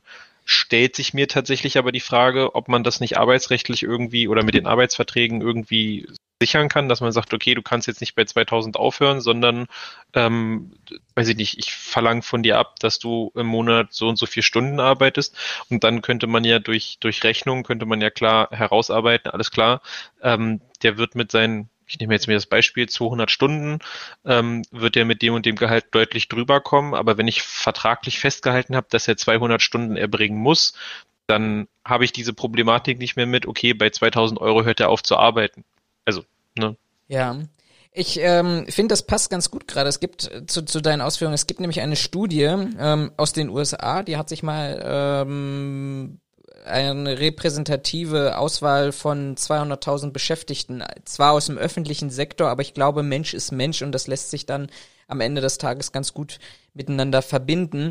Und die haben praktisch Studien ausgewertet äh, oder beziehungsweise Befragungen von Mitarbeitern ausbewertet und haben die Frage der Motivation an intrinsische Motive gekoppelt ähm, und haben dann festgestellt, naja, dass das, äh, wir reden ja auch immer davon, das ist sehr einfach und ich glaube, das ist auch ein kapitalistischer Fehler an dieser Stelle ist zu sagen, naja, zahl dem Mitarbeiter nur mehr Geld, dann ist er auch höher motiviert. Da gibt's übrigens auch äh, Zuschriften oder Kommentare, die wir dazu bekommen haben, die äh, genau darauf eingehen und sagen, das wird schon nicht funktionieren, weil wir die falschen Leute bei uns in der Branche haben. Ähm, aber diese Studie sagt, okay, die Kopplung ähm, an das, das Level der Motivation gebunden mit Leistung, mit Einsatzbereitschaft, mit Zusatzdiensten, mit, also ich übersetze das jetzt mal so ein bisschen, was das für die Sicherheitsbranche bedeuten könnte, mit äh, Kundenperformance, das hängt weniger davon ab, ähm, was ich als extrinsische Motive, Motive habe, nämlich vor allem auch Bezahlung in diesem Fall, sondern das hängt davon ab, wie stark ich mich vielleicht auch mit meinem Job identifiziere, wie stark ich mich dafür einsetze und wie viel, bei uns würde man wahrscheinlich sagen, wie ich Sicherheit vielleicht auch innerlich lebe. Klar gibt es immer wieder Menschen, auch in allen Berufsgruppen, die sind extrinsisch motiviert, an der Stelle wahrscheinlich hauptsächlich auf das Geld fokussiert und es die beste Kosten-Nutzen-Rechnung haben. Aber ich glaube, dass das für viele Dienstleistungsberufe zutrifft. Ich meine, überleg mal, welche beschissenen Bedingungen wir in den, in den Pflegebereichen und den Krankenhäusern beim medizinischen Personal, nicht bei Ärzten, sondern beim medizinischen Personal hatten und die Leute trotzdem weitermachen die sich ja, nicht nur hatten, also nach wie vor ja haben. Immer noch, ja, also vor Corona hatten, das war eigentlich der Gedankengang, vor Corona so, hatten okay. und sich durch Corona jetzt auch nochmal verstärkt hat. Ähm, die sich sozial erpressbar letztes Jahr damit gemacht haben, dass es reichte, äh, dass Jens Spahn, ich übertreib's jetzt mal, aber ich, es war ja am Ende so, gesagt hat, so, jetzt stellen wir uns alle auf den Balkon, klatschen mal, ihr kriegt 100 Euro Prämie und dann ist aber auch gut, dann hört auf zu meckern und geht zurück zur Arbeit. Und die Leute haben das gemacht, nicht weil sie ähm, gesagt haben, oh, dass ich in meinem ganzen Leben habe ich mir einfach nur mal gewünscht, dass ganz Deutschland für mich klatscht, sondern weil sie gesagt haben, okay, wir, wir können, wir sind in sozialen Berufen und ich möchte, ich habe eine Verantwortung, ich habe eine Verpflichtung, ich mache das mit Leidenschaft. Ähm, und das ist ja dieses Jahr auch so. Ich glaube, die Corona-Prämie ist jetzt inzwischen auf 500 Euro, irgendwie sowas, glaube ich, habe ich gemeint gelesen zu haben. Ich, ich habe nur, ich habe nur gelesen, dass es, dass wieder eine ausgezahlt werden soll. Ja, und äh, nächste Woche klatschen wir alle nochmal brav und dann sind die ganzen Mühen, die Überstunden, äh, das, das Leid, ähm, die Corona-Infektionen, die möglich sind und auch passiert sind, dass Familien nicht sich sehen konnten, weil sieben, acht Tage Schichten hintereinander geschoben werden mussten, ähm, sind dann alle vergessen. Und das tun sie eben nur, weil sie, glaube ich, in den sozialen Berufen eine sehr, sehr, intensive intrinsische Motivation haben. Also wäre meine These an dieser Stelle, vielleicht auch mal in Richtung eines Fazits zu kommen. Ähm, wir müssten eigentlich dafür sorgen, dass wir die Rahmenbedingungen in der Branche so haben, dass wir Menschen mit Leidenschaft haben, die entsprechend ihrer Leistung auch bezahlt werden sollen und auch entsprechend ihrer, ihrer Qualifikation bezahlt werden sollen, die aber dann, weil eben Geld nicht alles ist und Geld offensichtlich eben nach den wissenschaftlichen Studien, wo wir nur einen ganz, ganz kleinen Ausblick aus dem Personalmanagement hier gegeben haben, aber eher einen kleineren Einfluss hat als ähm, die, die innere Motivation, das Brennen für einen Job und die Leidenschaft für einen Job ist, ähm, dass wir uns eher darauf konzentrieren, solche Leute zu bekommen und dann uns Gedanken darüber machen, wie wir denen die bestmöglichsten Rahmenbedingungen anbieten. Würde ich dir sogar zustimmen. Also ich würde auch von meiner persönlichen Warte aus sagen, Geld ist nicht alles. Also ich mein Bruder hat das mal erwähnt. Ich habe leider kein, keine, keine Studie, die ich vorhalten kann, aber er meinte, es gab wohl eine Studie, wo man, ich glaube für Deutschland auch tatsächlich nur äh, festgestellt hat, dass man mit, ich weiß nicht, er hatte glaube ich gesagt 2500 Euro brutto ähm, kannst du gut leben. Dass das quasi so das Gehalt ist, wenn du, oder 2200 Euro, weiß ich nicht genau. Ähm, aber dass das quasi so das ist, womit du quasi gut leben kannst. Kann jetzt natürlich regional noch mal ein bisschen unterschiedlich sein, so wie du es schon gesagt hast, mit München etc. Ähm, und dass ab diesem Punkt aber das dann halt losgeht mit, okay, jetzt müssen aber die Arbeitsbedingungen stimmen. Genau. Also wie viel muss ich arbeiten? Mit wem muss ich arbeiten? Unter welchen Bedingungen muss ich arbeiten? Also da geht's ja auch schon los, weiß ich nicht. Mach das jetzt mal ganz plump, kratzt die Dienstkleidung. Habe ich auch keinen Bock, die Scheiße anzuziehen und zur Arbeit zu gehen natürlich noch andere. Also wo arbeite ich? Ich glaube, gerade jetzt in der in der Dienstleistungsbranche äh, und gerade bei Sicherheitskräften oder in der Sicherheitswirtschaft äh, ähm, würde ich behaupten, wo ich arbeite, kann auch nochmal ein ganz äh, ein ganz äh, vitaler Punkt sein. Ich kann mich erinnern, als ich in der Veranstaltungssicherheit oder auch beim Sicherheitsdienst gearbeitet habe. Ich habe in der Regel nur Veranstaltungsdienste gemacht und ich bin aber auch gefragt worden, ob ich Doorman bei einem, äh, ich glaube, Unterwäschehandel oder sowas machen möchte. Ähm, Für Männer. Nee, ich, ich weiß gar nicht, ich weiß bis heute nicht, was der Store wirklich verkauft, aber ich glaube, also mein, mein, meine, meine Vorstellung war immer, dass die Unterwäsche verkaufen. Ähm, und ich habe bis heute nicht einmal als Doorman gearbeitet, weil ich gesagt habe, nee, da habe ich gar keine Lust drauf. Ich habe keine Lust, äh, irgendwie acht Stunden in einem, in einem Geschäft zu stehen. Äh, am besten noch in einem Anzug und äh, die Leute freundlich zu begrüßen und weiß, weiß der Geier was. Das war nie so richtig mein, mein Ziel. Mhm. Ähm, ich fand Veranstaltungen halt, halt toller, weil du hast verschiedene Menschen, du hast halt Abwechslung vor allen Dingen, ähm, du hast verschiedene Veranstaltungen wenn du Glück hast, stehst du auch mal auf einer Position, wo du vielleicht auch ein Konzert oder was weiß ich miterleben kannst, wo du vielleicht selber Interesse dran hast und dann kannst du in Anführungszeichen für immer dir das Konzert angucken. Musst zwar nebenbei arbeiten, aber du bist quasi bei der, bei dem Konzert, bei das du eh besuchen wolltest und verdienst noch dabei Geld. Ähm, und ich glaube, dieses wo arbeite ich, kann auch nochmal ein ganz großer Punkt sein. Für, nicht für alle, aber bestimmt für einige, dass sie halt sagen, okay, guck mal, es Nehmen wir ein anderes Beispiel. Äh, ich mache Sicherheit bei Bundeswehrliegenschaften, weil ich beim Sicherheitsdienst arbeite und ich mache da, weiß nicht, ich mache die Rundgänge, äh, ich mache die Einlasskontrollen, ähm, dass Leute das halt mehr wertschätzen, als wenn sie, weiß ich nicht, Fahrkartenkontrollen bei der S-Bahn, bei der Deutschen Bahn oder bei der mhm. BVG machen, mal um, um so einen Gegen, Gegenpol zu, zu geben. Ich glaube, das ist, ich glaube tatsächlich, dass dass diese ganzen Motive, also Arbeitsbedingungen, wie lange muss ich arbeiten, wie sind die Kollegen, wie ist die Verwaltung, wie wird mit mir umgegangen, wie werde ich wertgeschätzt, welchen Auftrag muss ich erfüllen und wo muss ich diesen Auftrag erfüllen. Ich glaube, das wird nicht nur in der Sicherheitswirtschaft, sondern überall immer noch sehr, sehr stark unterschätzt. Ähm, wie ja. gesagt, ich also ich würde sagen, der finanzielle Rahmen muss halt stimmen. Ne? Du, das darf halt keine Arbeit sein, wie du schon sagtest, wo ich dann nach, weiß ich nicht, 160 Stunden, 200 Stunden rausgehe und ich muss dann noch aufstocken. Ähm, aber es kommen halt auch noch andere Sachen dazu, weil ich glaube nicht, dass wir das Problem lösen würden, wenn alle Sicherheitsmitarbeiter, ich sag jetzt mal stumpf, 3000 Euro brutto verdienen mhm. würden. Also ich glaube nicht, dass wir ja. das Problem damit gelöst ja. kriegen grundsätzlich. Da wird es immer noch Leute geben, die sagen, ich habe aber keinen Bock, mich mit irgendwelchen Assis zu schlagen oder, weiß ich nicht, andere Vorstellungen haben oder ich habe keinen Bock, mich acht Stunden irgendwo hinzustellen und mir die Beine im Bauch zu stehen. Mhm. Das ist dann halt diese Motivation der einzelnen Person, was sie halt auch machen will. Also ich kann mich erinnern, in meiner Schulzeit hat man gefragt, okay, was willst du denn später werden? Also das, was ja. ich damals angegeben habe, ist deutlich was anderes als das, was ich heute mache.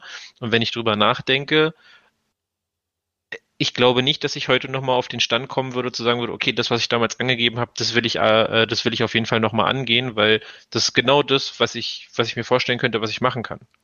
Ich möchte nochmal zwei praktische Beispiele einfach geben, um das nochmal zu untermauern, was du gesagt hast. Als wir 2010 hatten wir in dem Unternehmen, wo ich damals noch äh, Auszubildender war, ähm, ein riesiges Objekt, wo wir teilweise bis zu 100 Mann in der Schicht brauchten, in einem Zwei-Schicht-System. Ähm, und wir hatten damals das, wir als Unternehmen hatten das Glück, dass ein Mitbewerber ähm, den BVG-Sicherheitsdienst verloren hat.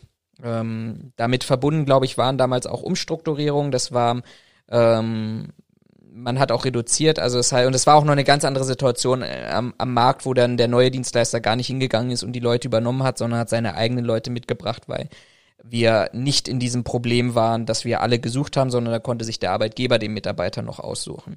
Und wir haben die natürlich dankend aufgenommen und die waren furchtbar unglücklich. Die waren total demotiviert, an für sich total nette Menschen, aber wenn du die im Job erlebt hast, waren die, waren die wirklich völlig, völlig daneben gewesen. In der Pause super danach so und dann kommst ja irgendwann mit denen ins Gespräch und dann stellst du fest, pass mal auf, die waren vorher zwei, drei Jahre für die Berliner Verkehrsbetriebe im Einsatz.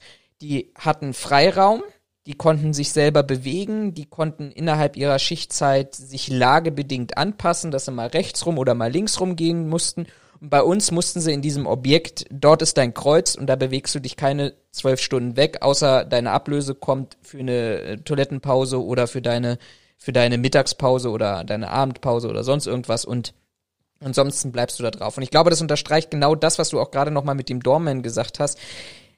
Ich muss doch stärker gucken, welche also ich meine, das ist ja übrigens auch eine rechtliche Vorschrift, ne? Ich glaube, Paragraph 3, DGUV-Vorschrift 23, die geistige und körperliche Fähigkeiten und die schweben ja auch in der Kommentierung soziale Kompetenzen oder ähnliches auch mit, ähm, dass ich mir den Mitarbeiter anschauen muss und schauen muss, okay, wofür ist er am besten geeignet? Und ich glaube, das sollte viel in der Zukunft viel, viel stärker auch die Rolle der Motivation ähm, und die, die Lust darauf ähm, eine Rolle spielen, weil am Ende des Tages, wenn ich einen demotivierten Mitarbeiter habe, macht er auf gut Deutsch einen total beschissenen Job. Und der Umkehrpunkt ist, Schluss ist, weil ich das selber Personalführung hatte bei Securitas, es ist so einfach. Rede mit deinen Leuten. Wer macht gerne Nachtschichten? Wer braucht Mutti-Schichten? Wer arbeitet gerne Weihnachten? Wer arbeitet lieber Silvester? Und wenn man, wenn man seine Leute kennt, wenn man seine Mitarbeiter kennt und weiß, was sind so deren Vorlieben, was sind deren, deren Präferenzen, vor allem in auch einer total pluralistischen Gesellschaft, in der wir heute sind, warum dann, dann, dann muss ich mir halt eben auch Gedanken drüber machen, wann habe ich denn beispielsweise muslimische Feiertage, da setze ich eben meine deutschen Kollegen ein, dass die, die Lust haben aus dem islamischen Glauben dort frei haben. Und dafür nutze ich dann eben äh, die mit dem muslimischen Glauben an den Weihnachtsfeiertagen in Klammern außer der Mitarbeiter will unbedingt arbeiten, weil er keine Frau, keine Kinder oder das Geld braucht. Ähm, und dann plane ich die so hin und dann frage ich den einen oder anderen, willst du lieber Silvester arbeiten, wie bei Weihnachten? Und dann kriege ich so einen kompletten Rhythmus schon rein, ganz von alleine und habe, glaube ich, ganz stark motivierte Mitarbeiter, weil ich den von außen überhaupt nichts aufzwinge. Ähm, ja, gebe ich dir recht. Ich kann mich erinnern, in meiner Zeit in Krefeld, da hatten wir einen Dienstleister, die hatten, hatten ja auch Jobs, wo sie bestimmte Aufträge zu bestimmten Zeiten erledigen mussten und dazwischen hat man sie halt für Aufträge rangezogen, die halt gerade ad hoc kamen oder aber sie haben sie konnten in Anführungszeichen machen, worauf sie Lust hatten innerhalb ihres Dienstes.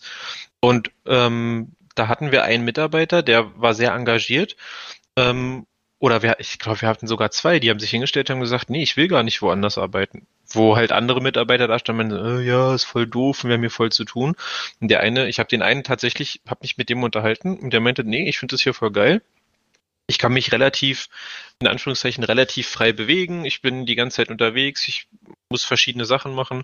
Ähm, und der war sogar so weit, der hat gesagt, ja, ich nehme teilweise, wenn ich Schichtbeginn habe, nehme ich gleich ein paar Sachen mit, ähm, dass wenn ich irgendwo mal äh, Freizeit habe, also keinen Auftrag, der, den ich, den ich äh, umsetzen oder abarbeiten muss, dass ich dann mir meine Arbeit quasi selbst einteile und dann stelle ich mich dahin, mache das und dann mache ich da nochmal so eine Kontrolle ähm, und also der war halt, also der hat halt gesagt, so ja, ist vielleicht nicht der Geiz, also nicht der bestbezahlteste Job, aber hey, ich bin unterwegs, ich kann das machen, äh, ich habe so Ausgestaltungsmöglichkeiten. Der war halt einfach zufrieden und glücklich mit dem Job. Mhm. Ne? Und das da gab es aber halt auch andere, die gesagt haben, ja, aber da muss ich ja noch mal reinfahren und muss ja doch das holen und dann muss ich wieder dahin fahren. Nee, das ist mir zu anstrengend.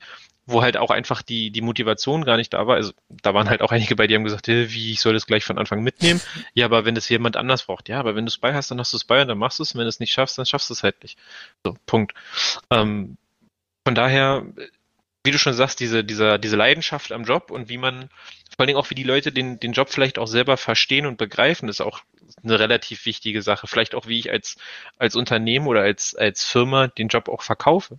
Also wenn ich da jemandem sage, ja, du musst da acht Stunden an der Tür stehen und aufpassen, dass da kein Besoffener reinkommt, dann wird, behaupte ich, die Motivation eine andere sein, als wenn ich das halt ähm, versuche anders zu verkaufen, sage, guck mal, du bist äh, zuständig für die Sicherheit, ähm, deine Hauptaufgaben werden sein Pipapo, ähm, du musst darauf achten, du musst darauf achten ähm, und du, also siehst so, du bist quasi das Aushängeschild und du bist so die das Aushängeschild für die Sicherheit dieses dieses Geschäfts oder dieses dieses Unternehmens, was auch immer. Ich glaube, dann hast du da grundsätzlich, ich bin jetzt nicht der beste Motivator, aber ich glaube, dann hast du halt auch schon ganz anderes, äh, eine ganz andere äh, äh ein ganz anderes Verständnis bei den Mitarbeitern, die diesen Job erbringen sollen. Ja, und, und was mir ganz wichtig gerade ist nochmal, auch das Gegenteil. Ich sehe das auf Facebook, was da für Unternehmen posten, wie sie ihre, ich, glaube, erwähne ich ja auch immer wieder regelmäßig, die sind besser ausgestattet als unsere Soldaten, die wir in den Krieg schicken. Ähm, das sind, das sind Helden, die da abgebildet werden. Und dann siehst du, ja, in dieser Heldenkleidung desinfizieren sie Einkaufswagen. Also ich glaube auch die umgekehrte Moti äh, die, die an, umgekehrte Kommunikation als Unternehmen ist wichtig. Nicht nur ständig zu sagen, äh, also einen besch beschissenen Job beschissen zu verkaufen, sondern aber im Umkehrschluss aber auch zu sagen, ähm, nee, pass mal auf, ja, du, wir versuchen dir eine angemessene Dienstkleidung zu stellen, aber wenn deine einzige Aufgabe ist, Einkaufswagen zu desinfizieren, reicht vielleicht ein Poloshirt, eine vernünftige Hose und anständige Schuhe. Und da musst du dann nicht mit äh, stichsicherer Schutzweste da rumlaufen und Handschellen und Bärentöter am Oberschenkel geklemmt und äh, was auch immer, ne, also dann, dann frage ich ja auch mich als Mitarbeiter, warte mal, dafür, dass ich hier so einen beschissenen Job mache, äh, werde ich plötzlich extrem gut ausgerüstet. Also ich glaube, das ist auch nochmal das andere Extrem, was an dieser Stelle ähm, eine ne ganz, ganz wichtige Rolle spielt. Hinsichtlich der Uhr, ich habe tatsächlich drei Zuschriften und ich schäme mich gerade noch selber, die ich auf dem Zettel habe, aber bisher nicht einbauen konnte. Aber ich glaube, die passen vielleicht auch nochmal ähm, zum Schluss, weil sie A demotivieren und dann B gleich wieder motivieren. Die erste Zuschrift ist äh, über Instagram, die ganz klar gesagt hat, für den Mindestlohn bekommst du auch nicht mehr als die, die du jetzt als Auftraggeber sowieso schon hast. Da habe ich was falsch kopiert in unserem Plan. Also von daher, das war aber die Aussage gewesen und das ist auch nochmal ein Denkanstoß, finde ich, der, der relevant ist. Wenn ich einer Branche, die mit einer höheren Bezahlung nicht bessere Standards setze, glaube ich auf der anderen Seite, dann verbessere ich auch nicht den Mitarbeiter an sich, sondern dann kriegt der gleiche Mitarbeiter ähm, das gleiche Geld. Übrigens eine Diskussion, die ich damals bei Securitas sehr, sehr intensiv hatte, weil wir in unserem Bereich viele Kunden hatten, die ähm, schon fünf, zehn, zwanzig Jahre ihre Dienstleistung bei uns eingekauft haben und die natürlich dann irgendwann fragten, sag mal, der gleiche Mitarbeiter, der vor zehn Jahren noch dort unten saß, kriegt jetzt plötzlich 100 Prozent mehr Lohn, hat aber keine bessere Qualifizierung, hat keinen anderen Job, macht nichts anderes. Das Einzige, was er wird, ist, vielleicht wird er dicker, weil er wenig Bewegung hat und er wird älter und die Haare fallen ihm aus und er wird ein bisschen grantiger, aber wozu? Ne? Also Klar kannst du dann erklären, wir müssen gucken, von wo kommen wir und wo sind wir jetzt eigentlich mit dem Lohn angekommen.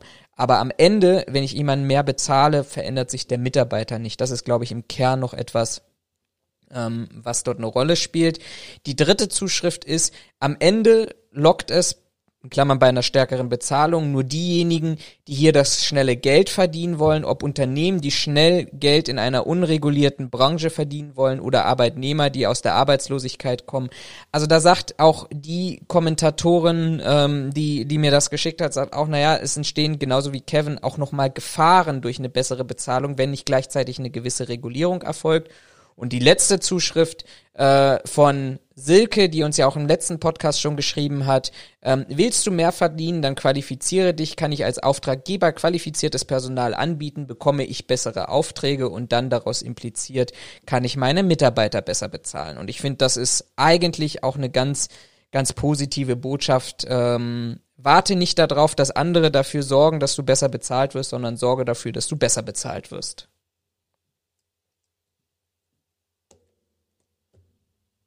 Könnten wir jetzt drüber diskutieren? Möchtest du noch was dazu sagen? Wenn ich jetzt anfange, den, den, den Passus zu, zu kommentieren und wir das diskutieren, dann geht unsere Folge noch sehr lang. also ja, ich glaube, es hat einen, einen Anteil, ob ich mich selber qualifiziere und da für mich, ich sag mal, für eine, für ein höheres Gehalt oder eine, eine, eine ein, ein, ja, einen besseren Stundenlohn qualifiziere. Ähm, ob das aber wirklich in der Kette, so wie sie oder wie du es gerade gesagt hast, ob das wirklich so funktioniert, das würde ich, das würde ich jetzt nicht so unterschreiben. Das müsste man noch mal ein bisschen differenzieren, weil ich nicht glaube, nur weil, weiß ich nicht, ich mit einer Sachkundeprüfung angefangen habe ähm, und mich dann zu einer FKSS und weiter und weiter und weiter bis zum Meister hoch ähm, äh, qualifiziere, heißt das nicht unbedingt immer gleich, dass ich dann auch entsprechend bezahlt werde. Also wie viele Jobs gibt es, die rein von der von der vom äh, von der Dienstleistung ja über eine FKSS ähm, quasi definiert sein könnten oder wären, wie viele werden von Sachkundeprüfungen erbracht, weil äh, der Auftraggeber, ne, also äh, der den Auftrag vergibt, sagt, nee, aber ich bezahle dir nicht eine FKSS, ich bezahle dir halt nur das, was, äh, was ich halt sehen will. Ähm, und der Auftragnehmer in dem Fall dann halt sagt, ja, okay, gut, aber wenn ich da nur eine Fach, äh, eine Sachkunde bezahlt bekomme, setze ich da keine FKSS hin. Ja. Also pass auf, ich verspreche dir und unseren Zuhörern an dieser Stelle diesen Kommentar, diese Zuschrift, die heben wir uns auf, wenn wir nämlich nochmal eine andere Perspektive betrachten. Ich glaube, dass wir ziemlich viel Resonanz jetzt auf diesen Beitrag bekommen. Ähm, Und ich denke mal, das war noch nicht das letzte Wort dazu. Deshalb, ich kommentiere, nein, ich kommentiere, ich mach, markiere uns den jetzt richtig fett in unserem Regieplan. Die Aussage heben wir uns noch auf. Ich glaube, dafür haben wir jetzt auch tatsächlich keine Zeit, so wie du es gesagt hast. Und ähm, ja, lass uns, lass uns doch gleich was anderes. Lass, lass, uns doch gleich was anderes machen. Markier dir das nicht nur, sondern Podcast Folge 42 äh, wird dann halt die Podcast Folge Teil 2, wo wir dann halt nochmal darauf eingehen und uns nochmal Zeit zum Beispiel nur für diese Aussage geben. Also das Qualifizierungsmodell, äh, die Qualifikationsmöglichkeiten, äh, was ich da möglich habe, dann machen wir noch eine zweite Folge dazu. Perfekt, finde ich gut. Dann lass uns nächste Folge in zwei Wochen, hoffentlich Pi mal Daumen, ähm, über Qualifizierung sprechen. Was das ist ja, ja fast schon die letzte Folge vor Weihnachten, wa? Könnte sein. Könnte Ach du sein. Scheiße. Ja, okay. Nee, aber ich würde vorschlagen, lass uns nächste Woche einfach nochmal noch mal ein bisschen detaillierter drauf eingehen. Wir haben heute die erste halbe Stunde so ein bisschen verquasselt. Ähm, deswegen lass uns das nochmal aufgreifen in, einer, in, einer, in einem Teil 2 quasi. Perfekt. Ihr kommentiert ganz fleißig, was ihr zu den Aussagen, die wir jetzt schon getroffen haben, da haben wir, glaube ich, auch doch, auch wenn wir den Bogen stärker auf Arbeitnehmer setzen wollten, doch glaube ich, weil es eben nicht ohne Arbeitgeber und Kunde an dieser Stelle und Qualifikation möglicherweise geht, ähm, doch schon großen Bogen geschlagen. Wir machen uns für die nächste Folge, reden wir mal über Qualifizierungen und Möglichkeiten und Perspektiven. Finde ich ein total wir, spannendes Thema. Na, na, wir können, wir können dann vor allen Dingen halt auch nochmal die, die drei Zuschriften, die du gerade so in, in kurzer Form abgearbeitet hast, dann können wir denen nochmal ein bisschen mehr, ähm, mehr Zeit beimessen, weil so jetzt am Ende finde ich, ist halt ein bisschen schade ja, und wie du schon sagst, wir wollen die ja nicht enttäuschen. Von daher macht es einfach nur Sinn, da nochmal eine zweite Folge zu machen, damit wir dann nicht die Zuschrift kriegen, ey, eure Podcast-Folge geht zu lang. uh, das haben wir schon seit anderthalb nee, nee, Jahren aber, nicht mehr bekommen. Nee, nee, klar, weil wir, weil wir uns da jetzt auf, ein, auf eine Zeit eingeschlossen haben, aber, also auf 90 Minuten, aber was passiert denn, wenn wir die Folge jetzt hier wieder so extrem überziehen? Dann kommt halt, ja, okay, ist toll, aber, also Zu ich habe keine Zeit mehr, 120 Minuten oder was weiß ich reinzuziehen. Deswegen, um die Zuschriften da auch zu würdigen, machen wir in Teil 2, wo wir dann nochmal explizit auf diese Sachen eingehen mit dem Hintergrund der ersten Folge. Perfekt. In diesem Sinne Super. kommentiert fleißig, schickt schon mal eure Kommentare, eure Inhalte uns gerne zu über die bekannten Kanäle. Ich werde das natürlich auch auf Instagram wieder posten vorab, wenn wir den nächsten Termin haben, ähm, dass ihr ganz fleißig kommentieren könnt. In diesem Sinne wünsche ich euch eine schöne, gesunde Woche. Bleibt gesund vor allem, ähm, bleibt anständig, schaut mal ins RKI-Dashboard rein, wie die Zahlen für euch sind und äh, Denkt dran, ab 24. Gläserner Postcast, wir nehmen heute Montagabend auf, das heißt, morgen erscheint die Folge, ab übermorgen 3G am Arbeitsplatz ähm, gültig. Von daher nutzt das vielleicht auch als Chance all diejenigen, die noch nicht geimpft sind. In diesem Sinne, schönen Abend, schönen Tag, schönen guten Morgen, was auch immer, oder schöne Nacht. Vielleicht hören ja auch einige in der Nachtschicht.